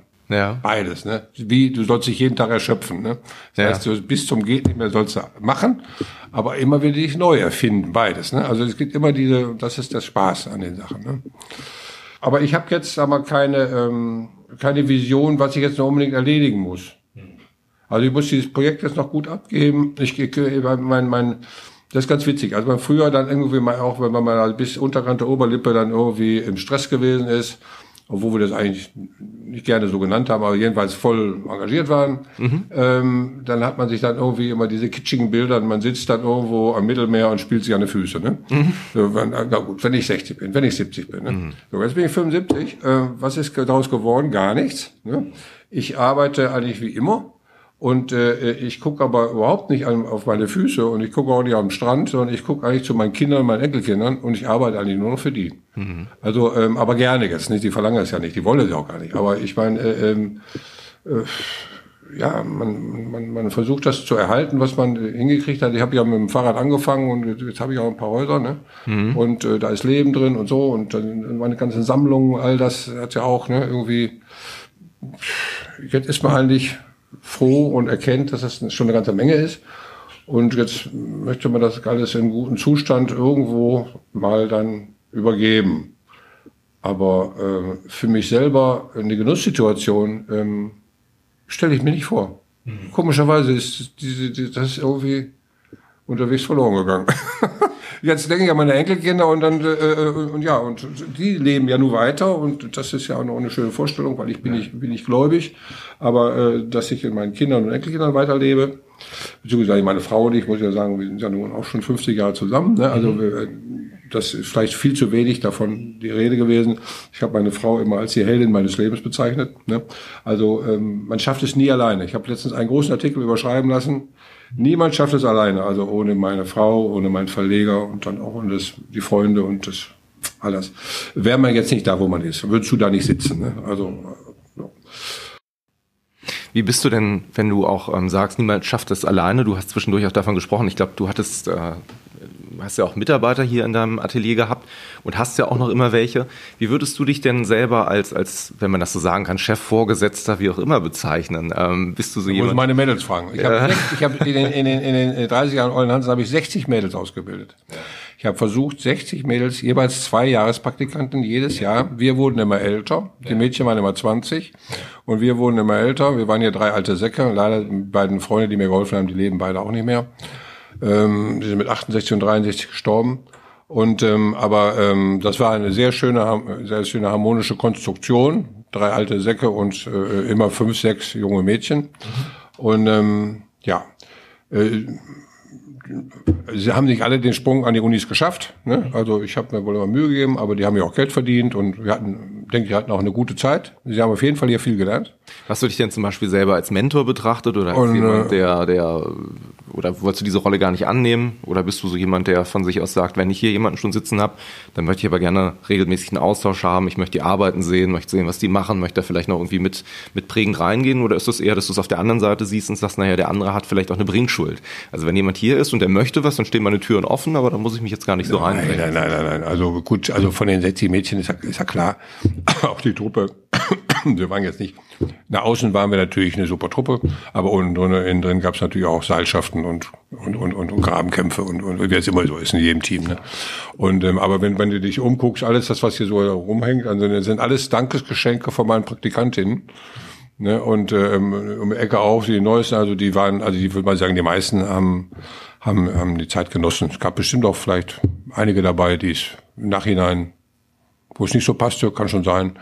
Aber ähm, ja, das ist immer so. Also ein Drittel äh, findet es gut, ein Drittel findet es nicht so gut, ein Drittel interessiert es nicht. Ne? So, und so war das. Also, also ich, ähm, die Mädels, die gehörten zu unserem Atelier, die waren sehr wichtig. Die waren, die, die symbolisierten die Jugend, die symbolisierten das neue Leben, die, ähm, äh, die waren die Brücke zum Publikum, weil ja eben hauptsächlich auch Frauen meine Sachen gekauft haben.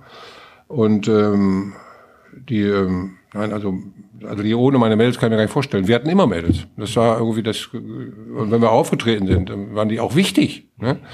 Also, ähm, und wie sie selbst über mich urteilen, müsste man sie fragen. Also ich meine, ich denke mal, ich käme da jetzt nicht ganz schlecht weg. aber, aber, mit, aber mit Chef spielen und so weiter, das ist ja Quatsch.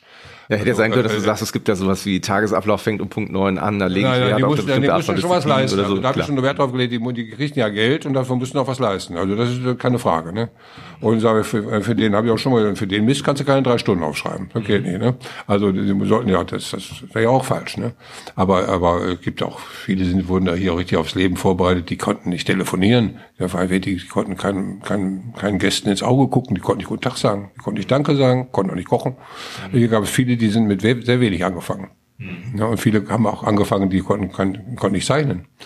Also haben wir alle schon gehabt. Ne? Aber wir hatten natürlich auch ein paar Überflieger. Ja, wie es immer so ist. Ne? Wir können ja vielleicht nochmal zurück zu dir in deine Kindheit springen. Also ich habe von dir gelesen, du warst sehr, sehr glücklich über deine Kindheit. Ähm, das, das, du hast sie sehr genossen. Ne? Du warst jemand, der, der rückblickend nicht froh war, irgendwann erwachsen zu sein und dem Ganzen zu entwachsen, was man sozusagen in seinem Umfeld um sich hatte, sondern du hast, hast eine sehr glückliche Kindheit auch gehabt. Ich glaube, so lässt sich das am einfachsten Worte fassen. Das kann man so sagen. Ja, also ich war, ich war, ich weiß nicht, ob das anderen ob ich da jetzt, sagen wir mal, äh, äh irgendwie Glück gehabt habe oder genetisch irgendwie anders war als andere. Ich war irgendwann habe ich mal gehört, ich wäre mit offenen Augen auf die Welt gekommen, aber das, ich weiß ja nicht, ob das äh, das kommt auch irgendwo her, aber ob das stimmt, weiß ich nicht. Aber jedenfalls, äh, ähm, weil wenn ich jetzt drüber nachdenke, äh, wenn ich jetzt über meine sechs Jahre, äh, in der ich im Dorf meines Großvaters äh, aufgewachsen bin, drüber nachdenke, kommt mir das vor wie ein ein ein, ein geschlossenes Leben. Und ich erinnere so viel davon und weiß so viel, habe das damals schon so bewusst genossen, dass ich mir das, dass ich das nicht als normal bezeichnen kann. Also ich habe damals schon irgendwie in der, in der Blumenwiese gelegen, in den Himmel geguckt und die, die Bienen beobachtet und, und, und Pilze gesammelt und mit den Ziegen und Dings gestieß. war ja ein Paradies auch, dieses Dorf aber habe das auch schon als Kind als Glück empfunden. Ich habe mich da schon von der Seite gesehen. Und äh, als ich dann hinterher eben dann mit sechs in das größte Tummergebiet Deutschlands kam, muss man sich ja vorstellen, kleiner Junge, ne, äh, aus dem Paradies vertrieben, jetzt in die in die in die Müllwelt, wo man Granaten findet, wo man Leichen findet, wo wo, wo eben nur Trümmer sind. Ne, äh, dass da muss irgendwie in dieser in diesem, in diesem Wechsel muss mein Beruf sich manifestiert haben. Mhm. Also dann habe ich damals natürlich immer erzählt, wie schön es sein könnte. Ne? Habe mir das dann irgendwie in Träumen wahrscheinlich ausgemalt, wollte zurück, bin auch jedes Jahr immer wieder zurück, bis ich, bis ich erwachsen wurde. Und ähm, ja, also das ist, ähm, sage der Olle Hansen, mein ganzer Erfolg, der ist, der liegt in meiner Kindheit begründet und da habe ich halt ein Bild gefunden, also äh, Stehaufmännchen kennt man auch nicht mehr so, und das sind ja so, so, so Plastikpuppen, da ist nichts drin, außer unten ein, ein Gewicht. Und dadurch kann man, wenn man links und rechts, ne, da wird man die ein bisschen, aber die gehen immer wieder, stehen die wieder, wie sie vorher waren. Mhm. Und äh, dieses Gewicht ist die Kindheit mhm. in meinem Bild. Mhm. Wenn die Kindheit gut war und man einen positiven Eindruck vom Leben hatte, ist das äh, so prägend, dass man immer wieder diese, diese Resilienz, von der man heute spricht, ne, mhm. ne ist da, obwohl ja auch Kohärenz auch dazu gehört. Ne, und, und aber äh, die kommt, die ist für mich die Kindheit. Und da habe ich einfach ähm, Dusel gehabt. Also ein Geschenk. Weiß nicht, wem ich dafür danken muss, aber das, ähm, ja, da hat, da hat mein Leben die richtige, ja, und dein Großvater hat er dich in der Phase auch sehr geprägt, weil ich kann mir, also ich habe Texte von dir gelesen, wo du immer wieder äh, darauf hinweist, in den Wiesen meines Großvaters steht ähm, also die Wiege vom Ohlen Hansen. Mhm, genau, ähm, also war das eine von den Personen, weil wir ganz am Anfang ich des hab, Gesprächs Ich habe keine Großeltern erlebt als Kind. Die waren schon lange tot.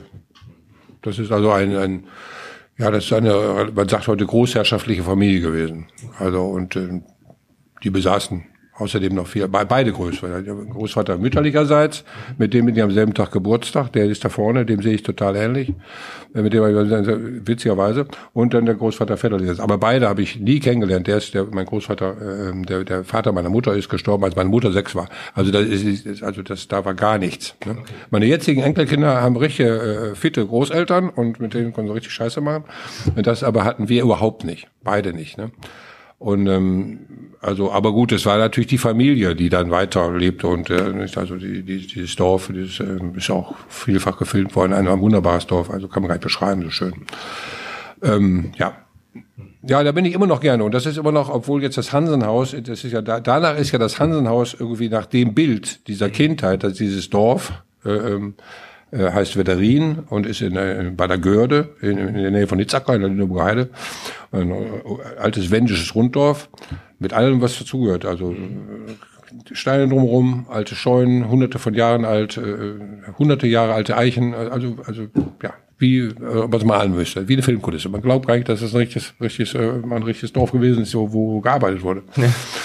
Naja, also jedenfalls dieses Leben hat mich so geprägt, dass ich, also sobald ich mein erstes Geld verdient habe, habe ich da auch aus dem Wald ein Stück äh, Wald zurückgekauft. Ja. Bloß da konnte ich da mit dem bisschen Geld, was wir damals hatten, konnte ich damals nicht bauen. Dann haben wir da in der eine Mühle gekauft. Mhm. Da war das selber, da gab die Bausparkasse auch kein Geld für, dann haben wir die Mühle wieder verkauft. Und dann habe ich durch Zufall eben in Holland äh, dieses äh, kleine äh, Karte gefunden. Und die wurden dann das Hansenhaus. Aber, aber Blaupause war das dörfliche Leben meiner Kindheit. Und das wollte ich praktisch meinen Freunden, alle, die mit mir lebten, schenken. Das war auch so, als du dieses Haus das erste Mal betreten hast, wird zumindest beschrieben, dass du Ja. sofort das Gefühl hattest, hier Wo bin hast ich. du das alles her? Ja. Ich bin völlig platt. Irre. Ja, das war so. Ja, es ist also, ähm, man hat, glaube ich, dreimal im Leben oder viermal oder fünfmal muss man erkennen, dass das Leben ein Angebot macht. Das war bei meiner Frau so. Das die musste ich heiraten. Das war bei meinem Verleger so. Wir haben uns geliebt und dann äh, äh, erfolgreich zusammengearbeitet. Das war, als ich äh, äh, mein Haus das Haus da gefunden habe. Das war eine Bruchbude. Mhm. Habe gesagt, das ist der Platz, das wird gekauft. Also man muss dann irgendwie, und das war bei dem Haus genauso. Und jetzt helfe ich meinen Kindern, indem ich da hingehe, ehe die das kaufen, dass ich das dann die Schwingung spüre. Ob das jetzt das richtige Platz ist. Ne? Mhm. Ja. Äh, man muss das erkennen. Man muss das erkennen, dass das dann, und da muss man die Chance ergreifen. Hast du auch schon mal, wenn du sagst, man muss die Chance ergreifen, das Gefühl gehabt, da gab es mal so eine Riesenchance, die du nicht ergriffen hast, wo du gesagt hast, Ah, so ein Frage. da war ich. Äh, Sehr gute Frage. So also jedenfalls, ich will sagen, das muss mit einem reden. Ich habe Ja. jetzt ganz gesagt, ich war ganz letzte Woche mit meinem Sohn da, das Haus hat nicht mit mir geredet. Würde ich nicht als gutes Zeichen werten. Und er hat es auch nicht gemacht. Ähm, Vielleicht sogar getrieben jetzt durch das, durch das, du sagtest ja, man, man muss dann auch Verantwortung übernehmen, man wird vielleicht bürgerlicher und vielleicht gab es ja sogar da irgendwie mal den Moment, wo man sagt, der hat irgendwas mit dir geredet oder hat irgendwas an dir gezogen und du hast aber in dem Moment dann doch gesagt, nee, also aus irgendeinem Grund. Puh, wenn ich ja drüber nachdenke, fällt mir bestimmt nach und nach was ein. Aber ich glaube, ich habe es erstmal, erstmal wahrscheinlich habe ich diese, dieses ähm, Gefühl, etwas verpasst zu haben, habe ich glaube ich verdrängt. Ja, das ist ein sehr schöner Eindruck, wenn du zum Alter noch so hast. Und Oder habe ich, oder habe ich jetzt, habe ich wahrscheinlich irgendwie ist da Tapetentür vor. Ja. Also es gibt bestimmt ganz vieles, äh, was man, ähm, nein, äh, was man nicht geschafft hat. Also es gibt viele, viele verpasste Chancen. Ich wollte Segel fliegen und Herrgott, ich habe mich zu einem Fallschirmspringer gemeldet, bin ich auch zu lang zu gewesen. Ich habe alles Mögliche noch, noch ausgelassen, was ich, äh, ähm, ja, also ich habe, ich habe ein reiches Leben gehabt, aber der fehlt trotzdem noch. Äh, Ist immer noch was. Man kann immer glücklicher sein, als man denkt. Ja. ja. Also ähm, nein, da gab bestimmt einiges, wo ich dann, wo man dann eben zwischen Ding, zwei Dinge sich entscheiden musste. Ich glaube, das müssen wir ja auch, ähm, wenn wir vom Leben der Geschlechter mal reden, ne? Wir Ja, ständig immer Wobei uns, von, uns neu entscheiden. Ne? Also das ist ja, und wir 70 ja sowieso. Und wir wollten uns, wollten uns nicht entscheiden. Wir haben einfach alles, alles sozusagen als Angebot betrachtet. Ne? Du warst auch sehr rebellisch in deiner Jugend. Du hast jetzt gerade über die äh, Kindheit geschrieben, über deine Jugend habe ich gelesen, dass du durchaus auch äh, ja, sehr rebellisch warst auch äh, Also der unterwegs. Schau hat mal gesagt, wer als äh, junger Mensch kein sozialistisch der, äh, ist, der hat kein Herz und wer als äh, alter Mensch kein erwachsener Mensch kein realistisch hat keinen Verstand. Und äh, ich war immer sehr sozial engagiert, also sehr sozial, also auch äh, wenn man jung war revolutionartig. Ja, ich klar. habe kritische Texte geschrieben. Erst jetzt schreibe ich mehr äh, versöhnliche Texte, äh, so und, und, und ironische, aber ich habe auch früher habe ich sehr viel Bewusstseinsaktionen gegen den Hunger gemacht und gegen äh, also Verkehrstote und, und, und also wahnsinnig viel. Also müsst ihr mal in meiner Biografie, hast du die? Kennst du die? Die kenne ich nicht, das dicke Buch tatsächlich. Also ich habe dann werde ich dir gleich mal geben. Ähm, ähm, da stehen ganz viele solche Sachen drin. Äh, ja, und dann habe ich ja meine Abschlussarbeit an der Volkshochschule war ja auch Denke gegen den Hunger. genau, ja. Ähm, äh, und also das also sozusagen unser Atelier hat äh, irgendwie zwischendurch habe ich mal gezählt hatten wir 115 Organisationen unterstützt und hatten ein irrsinniges äh, Spenden ähm, äh, Spendenkonto. Also wir haben die Zahl sage ich jetzt aber nicht, war ist wirklich äh, wahnsinnig. Spielt viel. auch keine Rolle, Wir aber haben, wir haben wahnsinnig, wir haben wirklich immer immer sozusagen als als selbstverständliche Verpflichtung äh, der Gastfreundschaft auch hier wird keiner von der Tür gewiesen und jeder kriegt jetzt zu essen und zu trinken und wird angehört und genauso, äh, äh, wenn ein, einer Hilfe braucht, helfen wir dem. Aber politisch gewesen bist du nie. Du hast jetzt nie überlegt, ich werde jetzt irgendwie, keine Ahnung, trete in eine Partei ein. Nein, nein, ich, war nee, nee, nee, Humanist- ich bin ein paar Mal, ich bin ja glaube ich in zwölf Fördervereinen, so geht da nie hin. Mhm. Aber wenn mein, wenn, wenn mein Name euch jetzt was bringt und nutzt, dann, dann könnt ihr mich aufnehmen, aber ich kann, kann an dieser Verhandlungen nämlich nicht teil. Mhm. Ne, und dann äh, war ich in allen möglichen Dingern drin. Also das auf der Website glaube ich auch, sind auch einige noch drauf, bestimmt acht oder zwölf. Die hatte ich auch so auf dem Schirm. Ja, ja, ja, da- furchtbar. Und Helping Hands haben wir ja auch eingeführt, dass wir immer auch, nein, nein, wir haben immer, immer, äh, immer gerne geholfen und, äh, ähm, äh, aber das ist eine humanistische Haltung, sagen wir mal, ne? Und äh, politisch ähm, wollte ich mich auch nie äh, bekennen, äh, wie man, ich bin, äh, äh, politisch denkender Bürger natürlich wähle, ne, klar, okay. Aber, aber ähm, wir machen unsere Kunst nicht politisch dann. Ja. Ja, ich hatte zwischendurch Nicht grad- tagespolitisch. Nicht tagespolitisch, genau, das wollte ich gerade sagen. Das schwingt jetzt bei dir nicht so durch. Ich habe zwischendurch nur gerade gedacht, weil das auch eine Diskussion ist, die ich neulich mal in einem anderen Interview hatte, ähm, wo es so darum ging, ähm, na, was passiert eigentlich gerade um uns rum, vielleicht auch als Gegenbewegung jetzt zum Digitalen, ähm, dass ich das eigentlich ganz spannend finde, dass freitags äh, Schüler auf die Straße gehen für, für Klima und dergleichen demonstrieren. Ne? Also es ist so eine Sache, äh, das finde ich nämlich gerade auch ganz gut. Und ich habe gedacht, das ist wahrscheinlich was, wo dein Herz dann wahrscheinlich auch Nein, das finde ich, und das äh, ich, finde ich super gut. Nein, das ist alles, das ist alles prima. Nein, nein, wir haben, also ich würde mal sagen, pff, indem man etwas anderes macht, was man für, für auch für besser hält, ne? also nicht nur anderes allein reicht ja nicht. Ne? Also wir mal, ist man, ist das ja in Form des Protestes auch in gewisser Weise. Man, man zeigt eine Haltung. Ne? Und äh, äh, da können die anderen sich dann abarbeiten. Also, äh, aber es muss ja nicht sozusagen ähm, die Flagge Protest muss nicht drüber stehen. Dadurch, dass etwas existiert und auf der Welt ist, was anders ist, was eine Alternative bildet, ist es ja eigentlich schon irgendwo ein nicht einverstanden sein mit den Zuständen, die jetzt sind. Und es ist halt äh, läuft ein bisschen stiller ab. Ne? Und, und, aber so habe ich, habe ich unsere Arbeit immer auch gesehen. Wir sind ja auch, wir, die Leute kommen ja hier hin, ne, wie gesagt, und, und weil ähm, wir sind auch nicht Kunstszene, ne? also wir sind also anders, wir sind Ja. überhaupt, wir sind aber, äh, wir stehen zu uns und ähm, können das ja auch begründen. Also sagen wir, es ist jetzt irgendwie äh, kein Plakat, sondern es ist ja, kann man ja auch lange äh, sich mit den Dingen beschäftigen. Die kommen ja aus der Tiefe, sind Ja. ja reflektiert Ja. und philosophisch. Und ähm, ich meine, äh, so lange wie ein Bild braucht, um fertig zu sein, muss keiner nicht davor stehen. Ne? Aber dieses einfach durchgehen nach einer Minute, ich habe alles gesehen, ne? das, so, sind ja, so sind ja die Leute heute auch. Ne? Ja, ich will sagen, also das, das zum Protest, also wenn man, wenn ich jetzt mit was nicht einverstanden bin, dann, dann mache ich mir darüber Gedanken. Und das war ja mal gut, auch bei den Schildern. Äh, Hauptsache, ich habe ein Problem, da kann ich drüber nachdenken, kann was draus machen. Ne? Es gibt eine Fabel, die liebe ich sehr, ist vielleicht die schönste, die es gibt, die sei ja nicht von mir. Die heißt Perlmuschelweisheit. Äh, Wenn die Perlmuschel sagt, wenn mich ein Sandkorn juckt, so mache ich eine Perle daraus. Und so ist es eben auch, wenn wir keine Probleme haben, so ist auch das Schild, auch du hast Probleme, wenn du nur willst. Wir brauchen Stoff zum Denken und zum, um kreativ zu sein, ne? das ist sozusagen. Und dann, äh, äh, und wenn, die- wenn die Welt nicht in Ordnung ist, was sie nie ist, ne, gibt es da genug, ne, um, äh, um, um daraus was zu machen. Ne? Also ich, meine These ist ja, wir müssen in ständigem Unfrieden leben, um Krieg zu vermeiden. Also, ähm, äh, aber äh, wer Frieden ist, ist, ist künstlich, den gibt's nicht. Ne? Also den, äh, den, wer das eben ausführen darf noch, äh, äh, Michael, Klar, ich- philosophisch. Also ich bin, Gerne. äh, wir sind jetzt vier. Ja. Du bist zwei und ich bin zwei. Ja. Äh, sie alleine Frieden halten, ist schon schwer genug. Ne? Und dir vor, gut, ich sind jedenfalls noch glücklich verheiratet beide, ne? Und aber wir vier, also zwei gleich vier, Ja. äh, jeder mit jedem, dann mit dem anderen auch. Und jetzt gehen wir, machen eine Familie draus, machen eine Straße draus, machen eine Stadt draus, machen eine Nation draus und die sollen sich alle und das soll Frieden. Geht nicht. Es, es geht nicht. Wir, wir, es ist, es, das Leben ist nicht so angelegt und deswegen ist die Erwartung für einen irgendwelchen paradiesischen Frieden auch, auch, auch, auch idiotisch. Ne? Also mit diesem Unfrieden müssen wir leben und wir müssen immer wieder da auch, ähm, das ist wahrscheinlich Leben und lebendig sein, mit dem müssen immer wieder gegen uns auch ähm, ne, und dann die bessere Lösung finden und ständig reflektieren. Ich schreibe jeden Tag meine Skizzenbücher. Seit ich denken kann, habe ich meine Skizzenbücher mit, ne, das sind inzwischen welche Meter, weiß ich, wer die erbt, aber ich sage, die dürfte jetzt auf den Container schmeißen, ne? Ja. Und schreibe immer, und weil ich immer Gedanken habe, äh, die mich auch selbst betreffen. Und ähm, ich bin ja mit mir selbst auch nicht immer zufrieden. Und dann muss ich mich selbst auch wieder erziehen. Dann muss ich mal sagen, mach so, mach so, ne? ärger dich nicht, ne? So, raus aus der Ärgerecke. So, so, hopp, gebe mir selbst Befehle, Mantras. Liest und daraus dann werden-? Also das fand ich Ja, ja. spannend, oder schreibst du nur? ja, und daraus mache Okay. ich dann, nee, daraus mache ich dann hinter dann, und irgendwann gucke ich und plötzlich liegt mir eins, dann kann ich ein Schild draus machen. Ne?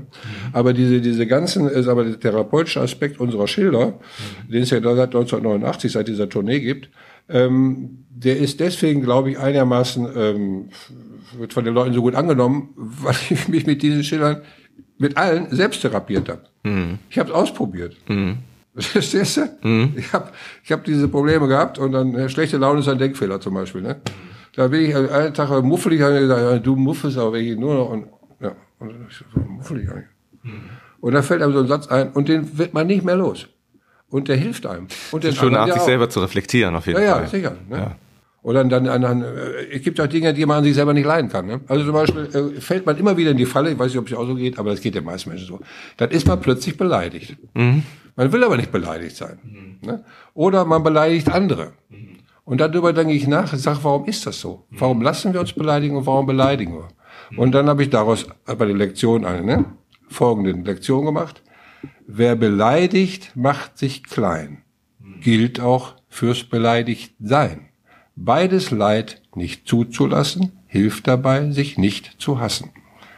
Weil das ist so. Wenn man beleidigt ist, hasst man sich. Wie ein, mhm. wie ein Kind, was einen Bock hat und einfach nicht weg kann mit dem, von dem Bock. So, das sind, das, das ist eine von 150 Lektionen, die diesen Lektionen. Und weil ich das an mir selbst ausprobiert habe, weil das bei mir geklappt hat, deswegen klappt es bei anderen auch. Mhm. Es ist sozusagen wie ein Tierversuch. Ne? Und dann darf man es dann auf die Menschheit loslassen. Ich finde das ganz spannend. Je mehr ich mit dir rede, natürlich klar. Und umso mehr ich von dir sehe und auch erfahre, umso mehr lernt man Menschen auch ganz gut kennen. Es gibt einen Satz, ähm, das ist jetzt eine Frage, die stelle ich dir, ob dich das beleidigt hat. Ähm, dir wurde dann auch mal vorgeworfen, du bist ja stillos. Inzwischen nutzt du es, glaube ich, auch bei Vorlesungen oder bei Vorstellungen, wo du sagst, ähm, ich, ich habe mal gelesen, dass du gesagt hast, ich bin ein komischer Vogel und ich habe keinen Stil, weil du damit so, erzählt hast. Ja, ich ne? habe schon Stil, ja. ja. Genau, ne? also dass du das keinen Stil ja, hast, ja, aber Stil, ne, dass man, dass man das aber auch fast, ähm, ich meine, gut, das kann man auch als Beleidigung, wenn man möchte, aufnehmen oder dass es einen irgendwie äh, trifft, weil man sagt, ist, wenn man dich beobachtet und das sieht, was du machst, ich finde schon, dass es dann, also es gibt ja ein verbindendes Element dazwischen. Es ist jetzt nur schwierig zu sagen, du projizierst es halt alles nur in, keine Ahnung, ähm, Nägel rein oder du projizierst das jetzt alles in, in Fett und äh, Filz oder so, sondern, weißt du, was ich meine? Sondern, ich weiß, sondern ja. du, du projizierst das ja auf eine Bandbreite von Dingen, aber es ist ja nicht so, dass die Idee, die dahinter steht, regelmäßig eine andere ist. Zumindest habe ich nicht den Eindruck, dass du, dass du also du projizierst ja deine Gedanken, deine, deine Ansicht der Welt, deine, deine Gefühle, Leute, Gefühle, die uns Menschen untereinander verbinden, die, wie du gerade auch gesagt hast, mit dem Thema beleidigt, die ja super ähnlich sind, auf eine sehr greifbare, leichte Formel. Und dafür nutzt du aber verschiedene ja. Flächen. Äh, ja, aber das kann ich dir, aber über solche Sachen habe ich auch nachgedacht. Ich ja. habe ja nachgedacht, erstmal, warum mache ich das überhaupt? Und das hansische Lebensgefühl, da haben wir zehn Jahre danach gelebt, da habe ich danach mhm. zehn Jahre erst formulieren können. Mhm. Also äh, Humor haben, Poesie sehen, Fantasie wahrmachen und Natürlichkeit als eine hohe Kunst pflegen. Mhm. Das haben wir nach zehn Jahren erst formuliert. Und dann habe ich dann formuliert, was ein, ein, eine Arbeit von mir, weil du gerade, sie sind alle verschieden, was die gemeinsam haben. Mhm. Sie müssen entweder poetisch sein, oder erotisch oder komisch. Mhm. Also irgendwas müssen sie haben. Also so ein Ding muss ja was haben. Du, du kriegelst ja rum. Gut, es hat dann mhm. was Wildes dann, das Couch ist. Poetisch, erotisch, komisch. Mhm. Diese drei, das sind die drei Säulen. Das alle unsere, alle meine Sachen, die du anguckst, kannst du unter den drei Aspekten mhm. angucken. Dann, jetzt geht's zur Bewertung von Kunst im Allgemeinen. Mhm.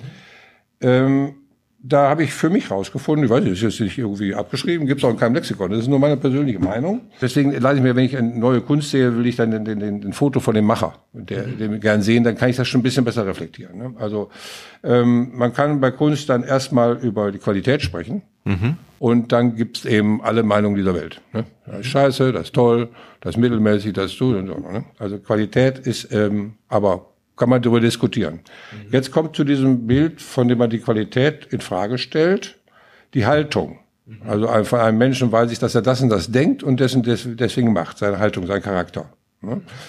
Dann wird diese Arbeit mit der Haltung zusammen, wenn ich das mit der Haltung zusammen sehe, schon was ganz anderes. Mhm. Dann habe ich, kann ich mir schon, dann kann ich mich schon viel besser darauf einstellen und das bewerten. Und dann kommt der dritte Aspekt zu, das ist die Bedeutung. So, und, und, und bei der Haltung ist man sozusagen, kann nicht jeder sagen so oder so, weil die ist relativ eindeutig. Ne? Aber bei der Bedeutung ist ganz eindeutig, denn ob einer bedeutend ist, das kann man messen. Ne? Und aus diesen drei Kriterien ergibt sich äh, sozusagen die Bewertung für ein, eine, eine Produktion, ein Kunstwerk, ein Stück. Für mich. Also man will ja auch selbst nicht schwimmen, deswegen sucht man sich solche Kriterien. Guck mal, als wir dieses Krankenhaus für die für die äh, ähm, für Önhausen gemacht haben, dieses äh, äh, größte europäische Krankenhaus für Kinder mit angeborenem Herzfehler, da musst du wie bei Architektur, habe ich ja vorher auch schon gemacht, aber dann, ja. du kannst ja nicht arbeiten ohne Kriterien. Also beim, beim Sport sagt man, also wenn du kein Genie hast, musst du viel laufen. Ne? Aber du kommst ohne Stil, also als Tennisspieler ohne Stil kommst du ja nicht weiter. Du musst dann Stil haben, da. Also wo kommen wir vom Stil, kann man, ne? Jetzt kann ich sagen, man, nehmen wir jetzt grün oder nehmen wir gelb.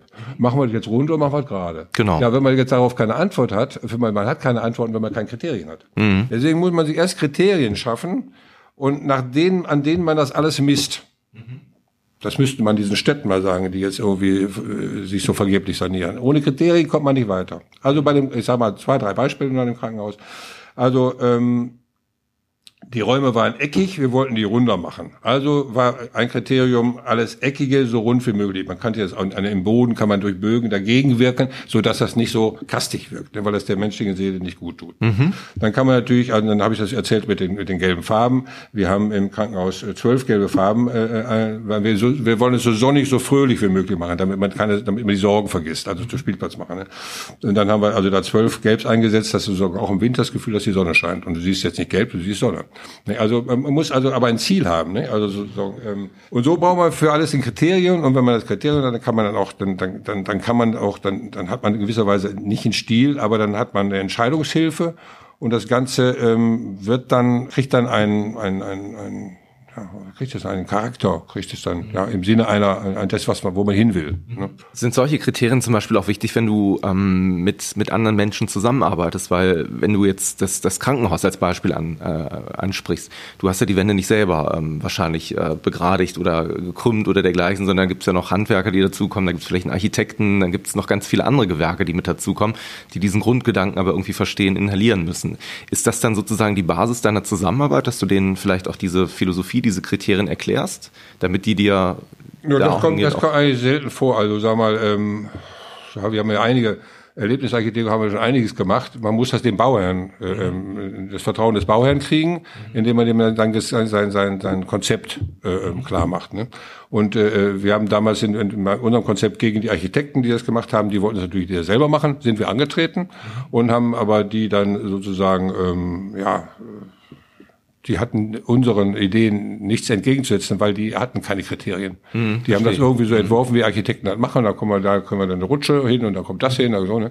Und aber wir hatten ja sozusagen, bei uns hatten die Gänge, hatten äh, Namen wie Äppelklauer Weg und so, mhm. weil wir haben ja an die Kinder, der Fantasie der Kinder äh, äh, appelliert und, und, und alles hatte, sagen wir so, irgendwie, ja, und das ganze, das ganze Gesamtkonzept, das sollte sein wie ein, ein, ein überdachter Spielplatz mit ärztlicher Versorgung, sollte gar kein Krankenhaus sein. Mhm. Und all die, die immer runtergebrochen bis ins Kleinste Einzelne, die hatten überhaupt auf nichts eine Antwort.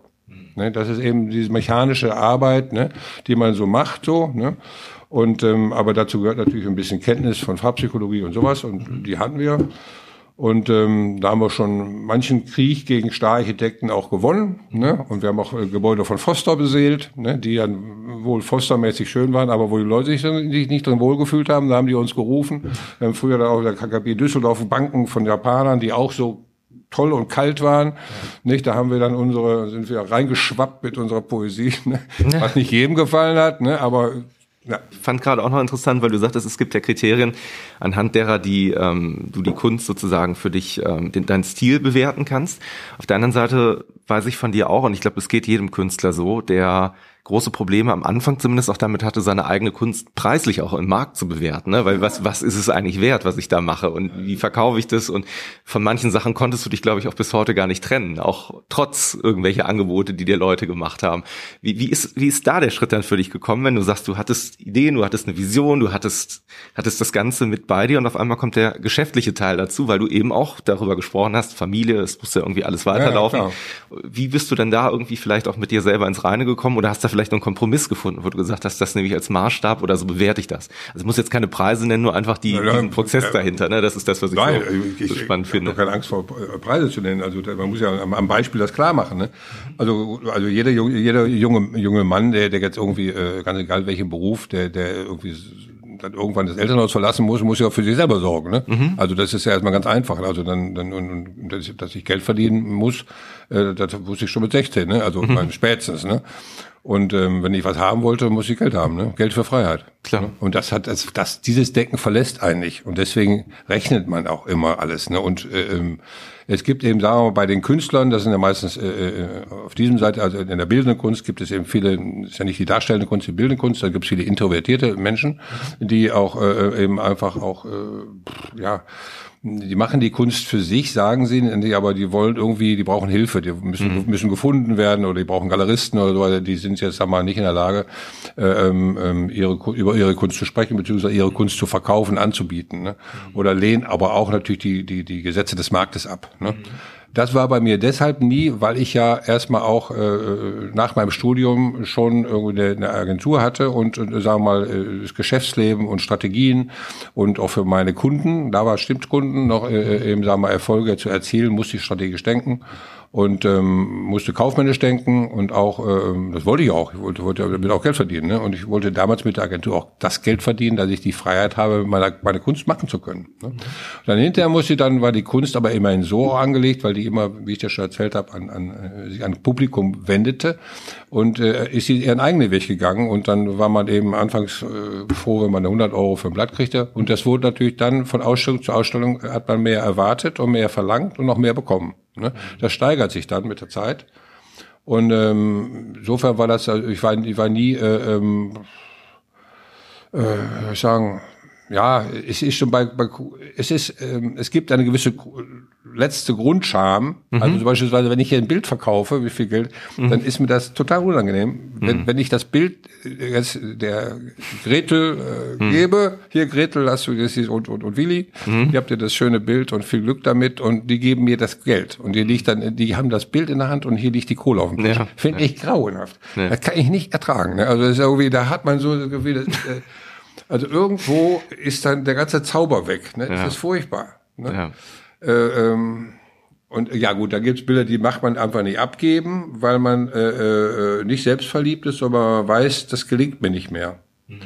Da habe ich Glück gehabt. Oder ähm, ich werde in der Art nicht mehr malen. Da kann ich das, wo ist es zum Beispiel? Die habe ich mit 20 gemalt, meine Traumfrau. Mhm. Kannst du sehen? Mhm. Ja. Also das würde ich, da, da, also die habe ich früher als äh, ähm, als ich als Student äh, bei Rheinstahl Staub gemessen habe äh, ähm, mhm. und habe da irgendwie, weiß ich, was ich, acht Euro die Stunde gekriegt, acht, acht Mark die Stunde gekriegt, mhm. habe ich äh, zwischendurch, um Geld zu verdienen, habe ich äh, auf Japanpapier Clowns gemalt und Porträts gemalt von Frauen. Mhm. Habe die für damals 25 oder 30 Mark verkauft. Mhm. Das habe ich immer, habe ich alle verkauft. Und das mhm. habe ich, äh, das, äh, äh, später habe ich gedacht, das ist natürlich Kitsch, ne? Egal. Und dann habe ich die aber behalten, weil das meine Traumfrau war. Ne? Die heißt jetzt Isabel, mhm. ähm, weil ich die nicht in Madagaskar wieder getroffen habe. Mhm. Damals war ich, als ich gemalt habe, war ich 20 und als ich in Madagaskar war, war ich 55. Ne? Aber du hast den Sprung verstanden, ne? Mhm, absolut, so. ja. Und äh, ähm, für dieses Bild ist mir jetzt, jetzt 5000 Euro geboten worden. Mhm. 30 Mark, 5000 Euro. Mhm. Und ich habe das dann irgendwo nach der Madagaskar-Reise durch, äh, das ist aber jetzt ein anderes Thema, habe ich das überhaupt aus der Mappe wieder rausgeholt bei Studentenarbeiten, weil ich die als Kitsch bis jetzt versteckt habe. Mhm. Aber dann, nachdem die draußen war und ich die wieder gesehen habe, mit dem Abstand der Zeit hat sich das sozusagen der Kitsch in eine Historie verdreht oder was ich was. Ja. Haben wir es in allen Kalendern veröffentlicht und alle Leute haben es sich ausgeschnitten. Mhm. Ähm, so geht Geld manchmal, das kommt irgendwie automatisch, wächst ja im Alter, dass man dann teurer wird und, und begehrter wird und weil man bekannter wird und so. Also wir sprechen in meinen, bei meinen äh, Klönschnack-Seminaren äh, spreche ich auch über das Thema Geld, weil da, weil alle Leute schwimmen. Ne? Weil wenn wir nach oben gucken, der Kunstszene, diese Millionen, wer soll das verstehen? Ne? Diese Beliebigkeit und dann diese Millionen, ist es ja auch irgendwie schamlos. Ne? Und da sprechen wir auch über, über Preisfindung. Ne? Aber die Preisfindung ist eigentlich eine ganz objektive Geschichte. Das kann man, das ist jetzt, natürlich sind die Bilder teurer geworden von mir. Ich bin auch, davon leben wir jetzt im Augenblick auch, weil ich ja keine Projekte mehr mache. Und ich bin stolz, dass ich, das, dass ich, dass ich für meine Bilder auch viel verlangen kann. Aber ähm, die Preisfindung ist, äh, ist präzise, es ist wirklich gewürfelt. Ne? Mhm. Ob ein Bild 5000 Euro kostet oder 1000. Mhm. Ne? Das hängt von Kriterien ab, ist das Motiv bekannt, ist es mhm. oft veröffentlicht worden. Dann ist es groß oder klein? Ist es Öl, Acryl, Aquarell oder Bleistift? Ne? Ist es eine Studie oder ist es, ist es, ist es eine Skizze oder ist es ein richtiges Werk?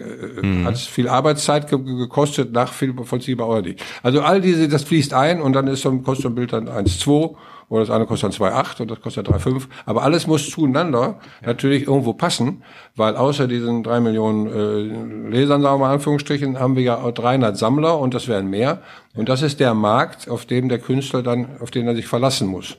Also jeder Sammler, äh, die sollen die, hier keiner kauft keiner aus spekulativen Gründen, kein Mensch kauft aus spekulativen Gründen in mir ein Bild. Ne? Aber dennoch ist es ja schön, ne, wenn man weiß, dass sie, dass sie, dass sie das Geld, was sie für das Bild bezahlt haben, im Notfall wiederbekommen würden. Ne? Mhm. Ne? Und dazu ist diese Community der Sammler da. Ne? Es gibt dann 300 Sammler. Ich will das noch ein bisschen ver, vertiefen. Ne? Und äh, die müssen untereinander ja wissen, wann hast du das zu welchem Preis gekauft. Und das muss ja stimmen. Mhm. Ne? Mhm. Und deswegen gibt bei uns auch, auch trotz Freundschaft und Familie, selbst meine, meine, mein Schwager und meine Schwester, die müssen hier Bilder kaufen. Mhm. Es gibt da keine Verwandten. Also ähm, da machen wir auch keinen Schmuh. Mhm. Ne, das ist sozusagen äh, ja eine Frage der Ehre. Ne? Also wer ein Original kaufen will, muss auch dafür aus der Tasche kommen. Ich Weil dann hat er ein ja. Stück meines Lebens. Ne? Ein Original ist ja sozusagen, und äh, ich fusch nicht. Ich höre es aufzumalen, äh, wenn ich zufrieden bin und dann, dann ist es ein, ein Stück meines Lebens und dann kann man dafür auch Geld verlangen. Und wenn es eben die Qualität nicht erreicht, die ich, die ich will und das nicht da drin ist, was ich davon erwarte, dann, dann, dann übermale ich Ja. Ich komme auch daher sogar ein bisschen auf diese Frage nochmal zu sprechen, weil ähm, du eine Sache gemacht hast, also zumindest jetzt aus meinem Empfinden heraus, ähm, warst du da auch extrem frühzeitig denken oder auch sehr mutig. Du hast auch relativ viel, obwohl du auch über deinen Verleger gerade gesprochen hast, aber auch im Eigenverlag schon frühzeitig Sachen publiziert. Ähm, das war ja, glaube ich, nicht üblich so in der nee, Zeit damals. Da, ne? da hatte ich noch keinen Verleger. Ja, so, genau. Und ähm, also dass man aber, ich, das finde ich, spricht ja auch ein bisschen noch für deinen Charakter oder so. Du bist, äh, ich nehme dich wahr als jemand, der sagt, wenn ich eine Idee habe, dann träume ich da nicht lange drum rum, sondern dann mache ich das auch. Dann setze ich die Dinge auch um und dann suche ich auch einen Weg, der dann mich da hinbringt und ähm, vertrödel nicht meine Zeit oder halt mich dann irgendwie an so einem, an so einem, ja, weiß ich nicht, an so einem Wunschtraum fest und ja, nein, das ist, ja, ne, dergleichen. Traum ist ein interessantes Thema. Es gibt, man, man, man kann Träume haben, man kann Träume wahr machen mhm. und man kann Träume herstellen. Und wir machen alles dreis. Mhm. Bei uns ist es eine Einheit. Ja. Ähm, ja, die, diese erste Verlegung, ja, das war eben auch typisch, weil ich das, ich wollte das ja auch gedruckt sehen. Man will ja, man, das ist auch visionär, ne? Also man muss eben, da habe ich äh, äh, gezeichnet und und und ja, irgendwie hat man ja auch den Erfolg gesucht, ganz ganz deutlich so. Ne? Man will, ich habe mich immer gesehen irgendwie. Äh, das frage ich die Mädchen, die dann kamen und haben sich beworben für Praktikantenstellen. Habe ich immer gesagt, wenn du jetzt die Augen zumachst, wo siehst du dich in zwei, drei, vier, fünf Jahren? Mhm. Und die wenigsten haben irgendwas gesehen.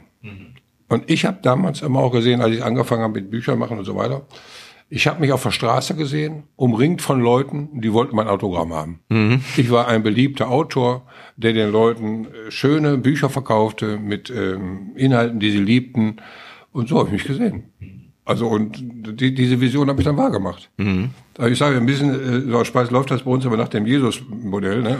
Ein, ein, ein Heiliger ne? und dann immer eine Handvoll Jünger ne? Ja, und viele ja. Gläubige. Ne?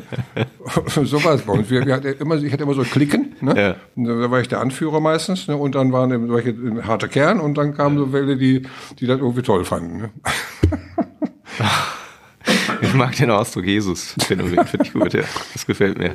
Und ähm, ja, aber wir sind jetzt abgeschwiffen, glaube ich, oder? Ach Quatsch, wie gesagt, ja, in dem Format ja, gibt es ja, sowieso kein Abschweifen. Also alles, was passiert, passiert. Ne? Also ich meine, deswegen, wir waren gerade bei Verlagen und Eigenverlagen. Also ja, so ja da habe ich das gemacht. Ne, dann hab ich, dann, hab ich, das war aber witzig. Die, die, haben, die haben mich dann, habe ich dann bei Freunden drucken lassen. Hm. Diese, das, die, hast du die mal gesehen? Diese grüne, blaue, ne? also, also da waren noch so richtig so Bensche Gedichte, so ein bisschen so, so äh, weiß ich nicht, also man lügt sich auf was in der Tasche, so macht man das dann irgendwie. Also irgendwie äh, fand man sie selbst ganz toll, aber irgendwie, das ist ja das, wo wir gesprochen haben. Es war nicht irgendwie, jetzt, wenn ich jetzt einen Satz schreibe, dann, dann, dann, dann kann ich den Satz richtig, dann auch das Verräterische, was drin ist, oder das, ja. oder das, das, äh, wie soll ich sagen, das Gefundene, Übernommene und, und, und, und so, ne, also Gewöhnliche. Das, das, das kann ich alles finden. Wenn als junger Mensch, wenn er fängt an zu basteln äh, und dann finde ich die Konstruktion einfach, dass es eine ist, finde ich schon gut. Ne? Mhm. Also man findet, man findet sich als junger Mensch eigentlich ganz schnell ganz gut. Ne? Stimmt. Ja. Ne? Und das wäre ja auch bei den Mädchen, wenn die ersten Bilder gemacht haben, dann waren die völlig entsetzt, wenn ich die ja. kritisiert hätte. Ja. Also so und da das waren die, da waren also solche solche solche Ungetümgedichte drin. Ähm, und dann die Zeichnung und dann habe ich die, äh, ja, ich hatte ja keinen, der die wollte, dass die Leute natürlich mich kennenlernen. Ne? Mhm. Und, und Petoschu, bom, und dann habe ich die selbst, ja, sie, die haben gekostet äh, 3,50 äh, Mark, äh, so jedes Stück. Geld habe ich mir vorher mal im Bau verdient. Und dann, äh, oder vom Bundeswehrgeld genommen, ich weiß es nicht. Und da habe ich die für fünf Mark verkauft. Und dann eine Buchhandlung gebracht und überall. Dann kam jetzt immer erst der Zeitungsartikel, davon ist sogar der erste, der erschien. Mhm. Mistgabeln entzücken Pitoscho und darunter die Arbeit unserer Mädchen. Es hat sich bis heute, das war vor 50 Jahren, nichts geändert. Mhm. ich liebe heute noch mein Mädchen und Mistgabeln entzücken mich auch heute noch. Weißt du, woran ich gerade denken muss? Ähm, du sollst keinen Freund langweilen. Das ist ja auch eins von den das Geboten. Das ist das erste Gebot, ja. Das erste Gebot ganz oben. Gibt es Dinge, die dich langweilen? Also wo du sagst, ähm, ich meine, wir quatschen jetzt eine ganze Zeit. Ja. Ich finde es sehr spannend, mit dir zu reden, aber keine Nee, ich sage gleichfalls. Nein, also ja, gibt, gibt wahnsinnig viele Sachen, die mich langweilen, klar. Angefangen von der, von der, von der Mode, ne? also sozusagen, also wenn, wenn, wenn eine Frau mir nicht ab und zu was kaufen würde, hätte ich mein Leben lang nur eine Hose, ein Hemd angezogen. Also ähm, äh, aber gesellschaftlich auch passiert und, und, und ja, tagespolitisch auch und so. Es gibt einfach furchtbar viele langweilige Dinge, wo, wo, wo kein, wo man kein, kein Leben spürt und wo keine Emotionen freigesetzt werden. Also weiß ich gar nicht. Ähm, und ähm, ja, weil wir gerade so lange reden, du sollst keinen Freund langweilen, war eben, man spricht manchmal selbst vielleicht zu viel und der andere langweilt sich und merkt das nicht. Aber man, dass sowas möglich ist, weiß man aus Erfahrung, weil man selbst auch so viel erzählt kriegt, wo man irgendwann merkt, man hört gar nicht mehr hin. Hm. Und das, ähm, als wir damals, als ich damals die Erdschweine gegründet habe, das war ein kleiner, ein Unverein sozusagen. Mhm. Die Erdschweine, tiefer geht nicht, als ein Erdschwein zu sein, durch Dreck zum Speck. Mhm. Das waren die Jungs, mit denen ich auf Tournee war. Äh, zehn Jahre lang 80 Städte und das waren die Jungs, mit denen ich 28 Jahre lang in, in, in Hantum, also wo das Hansenhaus steht, jedes Jahr ein Fußballturnier gemacht habe. Das waren alles Sportler, die aus, auch aus Bundesligamannschaften kamen, Handball, Hockey und so weiter. Ja, und da haben wir uns, als wir den Verein gegründet haben, haben wir gesagt, so, das Gründen schon allein ist schon viel zu feierlich. Also sollte alles jetzt so alles minus mal mal minus eins. Da haben wir gesagt, also wir wollen auch keine Freunde sein, die die Freundschaft so so pflegen und sich so über so ne, über den mhm. Kopf streichen, sondern wir wollen uns kräftig beleidigen und äh, über auf die Füße treten und bei uns muss es richtig funkeln und dann muss man richtig in den Arsch treten. Ja.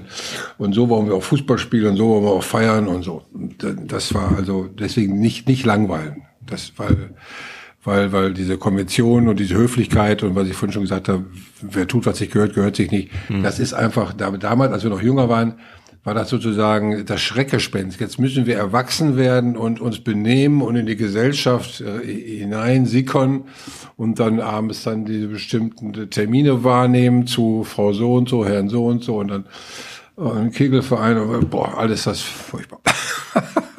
alles, das war furchtbar. Und deswegen haben wir gesagt, deswegen kann man das das erste Gebot ja. Kann man das denn so übertreiben und sagen, gibt es denn in der Kunst für dich, ähm, gibt es Tabus oder Dinge, wo man sagt, das würde ich nie machen oder so weit würde ich nie gehen?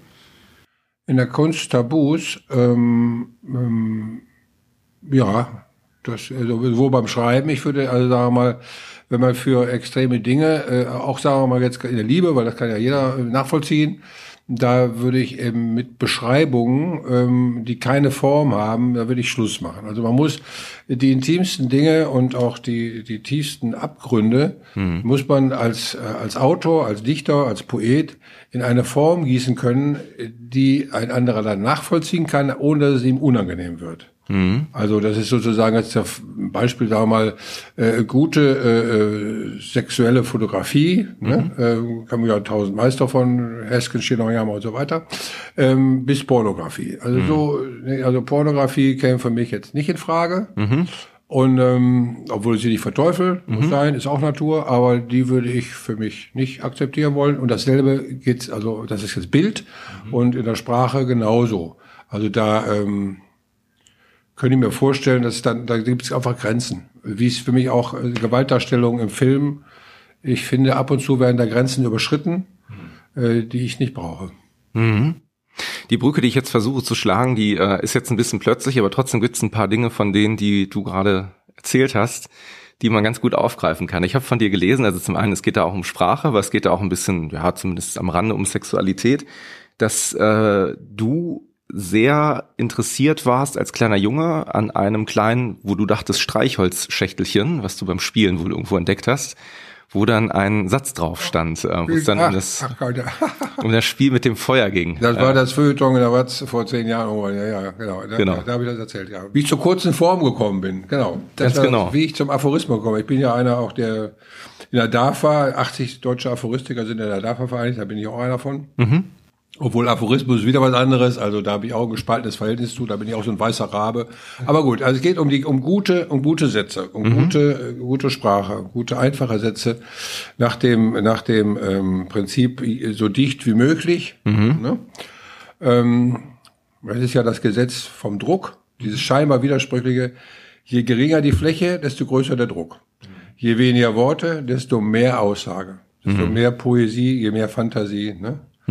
So. Ähm, und da, an das, an dieses dann auch ein Kriterium, haben wir davon gesprochen. Da äh, versuche ich mich bei, wenn ich, wenn ich ein gutes Gedicht schreiben will, dann, dann zu halten. Und auch bei den Schildern geht's ja immer, geht's noch kürzer, geht's noch kürzer, geht's noch dichter. Und immer geht's noch dichter, bis es dann nicht mehr geht. Ne? Und das ist eben total toll. Ja, also die Sache mit dem Streichholz, den ich als kleiner Junge in den Trümmern von Essen gefunden habe, Essen-Holsterhausen, ja, wo wir Leichen gefunden haben, Granaten gefunden haben, wo wir immer, das war also schon abenteuerlich, Huckleberry Finn sozusagen. Ähm, da habe ich auch einen Streichholzbrief gefunden äh, von Fromms, die Firma Fromms gibt's ja noch, ne? Ja, genau. äh, violett-grün gestreift, also rot-lila-grün gestreift und darauf stand auf diesem Streichholzbrief, erfreu dich der Flamme, aber spiel nicht mit dem Feuer. Ja. Und ich wusste damals nicht, das fand ich einfach damals schon schön. Also ja, aber ich fand das schön und dann hab das meinem Vater gezeigt. Und der hat er gesagt, das ist eine Werbung für Kondome. Ja. Und da hab ich gedacht, das ist ja genial. Da wurde der Werbetexter geworden. geworden. Ich habe früher auch Werbetexte für Agentur gemacht. Also wie du ja auch. Ne? Also ähm, das war ja ein Schlüsselerlebnis, auch aus der Kindheit, wenn man so will. Gerade wo du Werbetexte jetzt nochmal so ansprichst, ne, und Agenturen, ähm, du hast ja zum Beispiel sehr lange auch deinen Kalender für die LBS äh, gemacht oder einen der Kalender für die LBS gemacht. Ähm, es gibt ja sehr schnell immer so die Vorwürfe, die dann aus jeder Ecke irgendwie zu schießen drohen, wo man sagt, naja, Kunst, Kommerz, darf man die Sachen verkaufen und so weiter und so fort. Ähm, das hat dich wahrscheinlich auch mal erreicht, ne, dass Ja, Künstlerkollegen aus dem Umfeld Ja. gesagt haben, so hier, Aber ich habe ja viele Menschen, die die die die meine Kunst mögen und äh, mich mögen und äh, ich habe natürlich entsprechend, äh, weil das ja auch mit Erfolg zu tun hat, auch ähm, Feinde, besonders äh, bei meinen Kollegen. Ne? Also ist klar. Also wer aus der Masse herausragt, der muss damit zufrieden sein, dass er eben, sagen wir mal, auch ein paar hat, die mit, Apple schmeißen. Ne? Das ist logisch. Also da habe ich mich lange dran gewöhnt. Das ist so eine viel Feind, viel eher. Also das, ist, das eine geht nicht ohne das andere. Ne? Also alles, alles was, was aus der Masse rausragt, wird kontrovers betrachtet. Ne? Ist ja logisch. Aber gut, jetzt zu den Labeln mit der, mit der, mit der LBS. Ob da jetzt irgendwie ein Verlag draufsteht oder eine Firma, ähm, bei den Radfahrern genauso wie bei, bei den Schuhen von den, den Olympioniken und also das ist Alter einfach so. Ne? Also das ist ja, es geht ein bisschen zurück an feudalistische Zeiten, nicht? Also sag mal, wo auch äh, ähm, ne, der Esther Harzi hat den, den Heiden gesponsert, ne? Also äh, ähm, das war damals ein Abi-Thema, ne? Äh, Sind das die besseren Künstler, die gesponsert werden sozusagen ne? und in Ruhe arbeiten können, oder sind das die besten Künstler wie Wolfgang Borchert, die Not leiden und krank sind und gegens Elend anschreiben müssen, ne? Ja. Äh, Gibt es ja einen interessanten Roman hier von dem Vincent, von Paul Joy, von Joey Goebel, ne, Vincent. Naja, also ähm, hin und her und her und hin. Ähm, wir haben, also die Menschen haben heute leider immer noch so ein kitschiges Vorurteil. Äh, Also äh, als Künstler bist du eigentlich erst dann richtig anerkannt, wenn du dir ein Ohr abschneidest. Und das, das haben die so. Ne? Also das musste sein und da darfst du vor allen Dingen auch eigentlich keinen keinen äh, klaren Satz sprechen können. ja, das kommt dir dann sehr entgegen. Also die haben ein sehr kitschiges Verhältnis, obwohl eben man, wenn man wirklich zurückdenkt, sowohl Dürer war ein guter Vermarkter seiner selbst, ne, als auch eben die großen Malerfürsten Raphael und und und und und und äh, ja, und so weiter, die, die ganzen Renaissance-Künstler, Tintoretto, und die, die haben es alle auch drauf gehabt. Und auch selbst bei den Impressionis- Impressionisten waren Banker bei. Also diese, dass, dass man, dass man den, den, den, den ja, oder Marguerite bei den Surrealisten, er war ja Ja, auch ein total auch. bürgerlicher Typ, ja. Ja, also Absolut, dass man, ja. dass man irgendwie ständig, ähm, da, ich weiß nicht, muss wahrscheinlich durch die Dada-Leute gekommen sein, ne? äh, äh, Brille, Basketmütze, Bart, ne? und dann waren die Künstler eben ohne eine Kunst zu haben. Ne? Das gibt's ja auch viele Leute, die laufen also wirklich auch, viele laufen rum, eben, dann siehst du, oh, das muss ein Künstler sein, aber der hat gar keine Kunst, man kennt sie nicht. Ne? Und äh, ich sage auch mal, also dieses, dieses, dieses, ähm, das ist wie so ein Raster, die Kunstszene ist ja voller, voller Boys. Ein Boys ist prima, den Boys, ich bin ein Boys-Fan, ich finde den Boys total toll. Aber ich finde diese Tausenden von Epigonen, die braucht kein Mensch. Ne? Also, und äh, das, das ist, und das sieht aber nach Kunst aus da natürlich, ne? Und es ist also so, so, es ist so beliebig und so, so bescheuert. Und dann ist eben natürlich, wenn auf dem Kalender, den habe ich ja für die LBS nie verbogen. Ich musste nie ein Wort umschreiben. Ne? Also sozusagen, das hätte ich mir auch verbeten. Ne? Nicht, ich habe für die LBS gearbeitet, kann man natürlich so sehen, sondern die LBS hat sozusagen meine Arbeit genutzt für sich, den Sympathiewert meiner Arbeit, den Sympathiewert von Hansen, den haben die mir abgekauft. Den haben die für sich genutzt. Und ich habe das zugelassen und habe dann allerdings auch gesagt, ja, jetzt gehe ich den Strich, okay. Ne, aber das haben wir schon auch äh, vorher auch schon mal gesagt. Da muss bloß natürlich sich selbst gegenüber ehrlich sein. Auch als wir, sagen wir mal, nachdem ich ja nun auch die, die meine Freunde in meinen Büchern alles äh, verarbeitet hatte und das natürlich in einer gewissen hehren Art sein musste, da kann man ja von seinen, äh, von seinen Freunden und Freundinnen keine Abziehbildchen machen und die verkaufen. Das war klar. Aber irgendwann waren wir dann, ähm, äh, doch so, so, in, so in Not, nachdem der Hype ein bisschen vorbei war, und dann mussten wir sagen, was machen wir jetzt? Äh, hören wir jetzt auf, spielen wir uns am Strand an die Füße ja. oder machen wir jetzt die Institution da draus? Und das hieß, wir mussten Briefpapier machen, wir mussten Abpackpapier machen, wir mussten äh, Postkarten machen, wir mussten uns also sozusagen verbreiten, vermarkten. Und dann haben wir gesagt, immer rein in den Kitsch. Ne? So, Jetzt sind so Kompromisse mit der Gesellschaft, die, wenn man zur Gesellschaft gehören will mit seiner Kunst, dann muss man die machen. Wolltest du denn umgekehrt auch mal wirklich nur zur reinen Kunst gehören? Weil es gibt ja manchmal so vielleicht so Visionen, die man im Alter hat. Es gibt ja, ähm, ja, wir hatten ja auch eben ganz kurz zwischendurch mal über die Avantgarde der Kunst gesprochen oder so. War das für dich mal irgendwie so ein Umfeld von Menschen, wo du dich immer gerne bewegen wolltest? Also ich komme daher darauf zurück, weil ähm, ich habe vor einiger Zeit mit dem, mit dem Autor Wolfgang Holbein ein Interview geführt. Und der hat mir damals gesagt, dass er sich sehr darüber gefreut hätte, wenn zum Beispiel eins seiner Bücher damals im literarischen Quartett besprochen worden wäre. Also weil er einfach eine Art von, von sich selber auch hatte, wo der sagt, das fände ich toll, wenn ich da jetzt wäre. Und irgendwann hat er gesagt, du, das ist mir gar nicht mehr so wichtig, das hat sich jetzt auch verändert, da passe ich vielleicht auch tatsächlich nicht mehr rein.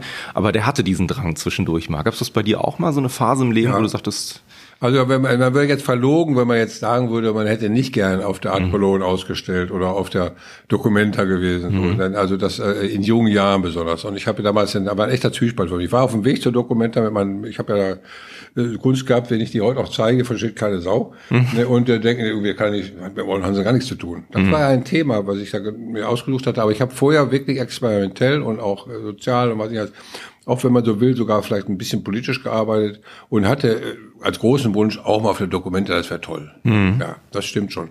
Und wenn ich äh, auf der Kunstszene, wo eben für äh, irgendwie äh, die Arbeiten heute unter Millionen äh, das gar nicht erwähnt wird. Und wenn das eins, eins davon meine Bilder wären, würde ich mich dann selbstverständlich freuen. Wäre alles andere ja verlogen. Mhm. Aber ähm, die Kunstszene, diese sogenannte Kunstszene, wo die Künstler die selber so unglaublich ernst nehmen, zusammengerottet sind, zu der möchte ich nicht gehören. Und ähm, die, deswegen, seit langem sage ich, es gibt nichts Spießigeres als die Kunstszene. Und es gibt nichts Futterneiderisches als viele Künstler in einem Raum. Ne? Also da, mit, mit Rotwein und Popos, was man so meint, Künstler, fröhliches das Künstlerleben, die sind so, so, so eifersüchtig und so, äh, nein. Da folgende Lektion zu, habe ich ja gerade auch schon eine zitiert. Mhm. Preise kommen stets von oben. Frage dich, wer darf dich loben? Zu wem kannst du Danke sagen, ohne schwer daran zu tragen? Du hast einen anderen Begriff gerade benutzt, den greife ich gerade mal auf. Du hast gesagt, es gibt nichts Spießigeres als diese klassischen Künstler. Und dann gibt es ein Zitat. Die Kunstszene. Also die Kunstszene, die also Kunstszene. Also die einzelnen Leute würde ich jetzt nicht spießern, aber ja. die, Szene, die Szene ist spießig. Die so, die ist spießig. Für mich. Und dann hast du gesagt, es gibt nichts Spießigeres. Jetzt weiß ich, von dir gibt es ein Zitat, in dem sagst du, das Spießigste, was es gibt, sind Jubiläen. So, da hast du mal drüber gesprochen. Eigentlich willst du gar nicht feiern. Du hattest ja jetzt schon ein paar, die du dann. Naja, das, aber das darf man jetzt nicht so wörtlich nehmen. Also, ich weiß. Spießiger, wenn man sagt, gut, das ist übertrieben. Also das ist jetzt einfach das Orientalische an einem Künstler. Ich hab überlegt, wie ich eine Brücke hinkriege. Spießigste, ja, das Spießigste, also das ist dann, also es ist einfach spießig sagen wir so, also auch wenn, wenn Künstler, sagen wir mal so, ich habe ja so bestimmt so ein paar Leute vor Augen, wenn die eine, eine Ausstellung machen, im Museum oder sonst so, wer kommt da hin? Anderen Künstler. Die anderen Künstler, die sie kennen und deren Familien. Ne? Und das habe ich dann auch den, diesen Gruppenkünstlern immer gesagt, ich, ist alles prima, was ihr macht, aber ich, äh, versteht mich bitte, ich, ich kann das einfach nicht. Äh, äh, mich mit anderen zusammentun. Aber ich, ich bin doch jetzt ein Teil der Gesellschaft und will mit der Gesellschaft tauschen. Hm. Die backen mir ein Brot, der macht mir ein Auto in Ordnung und ich mache jetzt Kunst für den. Also sozusagen, das ist unser Deal. Ne? Oder, und wenn ich mich in der Brotbrücke zusammen, in der Gruppe zusammen äh, äh, rotte und dann äh, ständig irgendwie da auch mich selber feiere, äh, wofür ist das gut? Also äh, das finde ich irgendwie, das, das, das, das hat keinen Nutzen. Also erstmal äh, A, äh, man gewinnt keine, keine Herzen und B, man verdient kein Geld. Ich wollte tatsächlich auch nochmal auf das Thema Jubiläen damit sogar zurück, um diese kleine Brücke, Brücke zu schlagen, weil ähm, ich weiß, dass du bei deinem letzten, ich glaube bei deinem 70-jährigen Jubiläum gesagt hast, äh, wenn das Jahr zu Ende ist, dann fahre ich sofort nach Amsterdam und dann lege ich mich eine Nacht unter eine Brücke, weil ich will die Welt nochmal so sehen wie neu geboren. Wo hast du das alles her? Siehst du mal, habe ich dich richtig zitiert oder sagst du? Das, das kommt mir bekannt vor, aber es ist, hast du das denn her? Mein Gott, aber es ist ja Die Nächte, die letzten Nächte waren sehr lang. Aber, aber ähm, äh, Micha, das äh, 70er Jubiläum kann nicht sein, der 70er Geburtstag muss das sein. Oder 70. Geburtstag, Entschuldigung, ja. ja, also, ja jetzt fange okay. ich an, nicht älter zu machen. Als nee, nee, Jubiläum haben wir, äh, ja. Jubiläum haben wir ja groß. Das 30-Jährige haben wir gefeiert. Oliver. Steller auf der Bühne, mein Leben dargestellt. Er muss auch genannt werden, Oliver Steller. Ne? Das war nicht auch eine große Ehre für mich, dass er das gemacht hat. Und äh, sonst hat er noch Goethe und Hölderli und so. Und dann jetzt in Petoscho, das finde ich schon super. Und ähm, ein 40 Jahr haben wir ja praktisch ähm, eigentlich ist nichts groß passiert. Und jetzt lassen wir es auch sein. Jubiläen sind ja, habe ich gesagt, sind spießig, aber ich mache es trotzdem.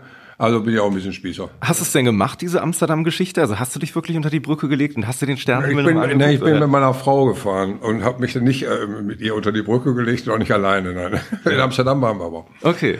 Ne? Ich mein, aber äh, ja, das ist dann irgendwie, ja, das sind diese Blues-Momente oder diese, diese, wo man einfach ähm, sich selbst auch äh, was verspricht, um, um da durchzuhalten.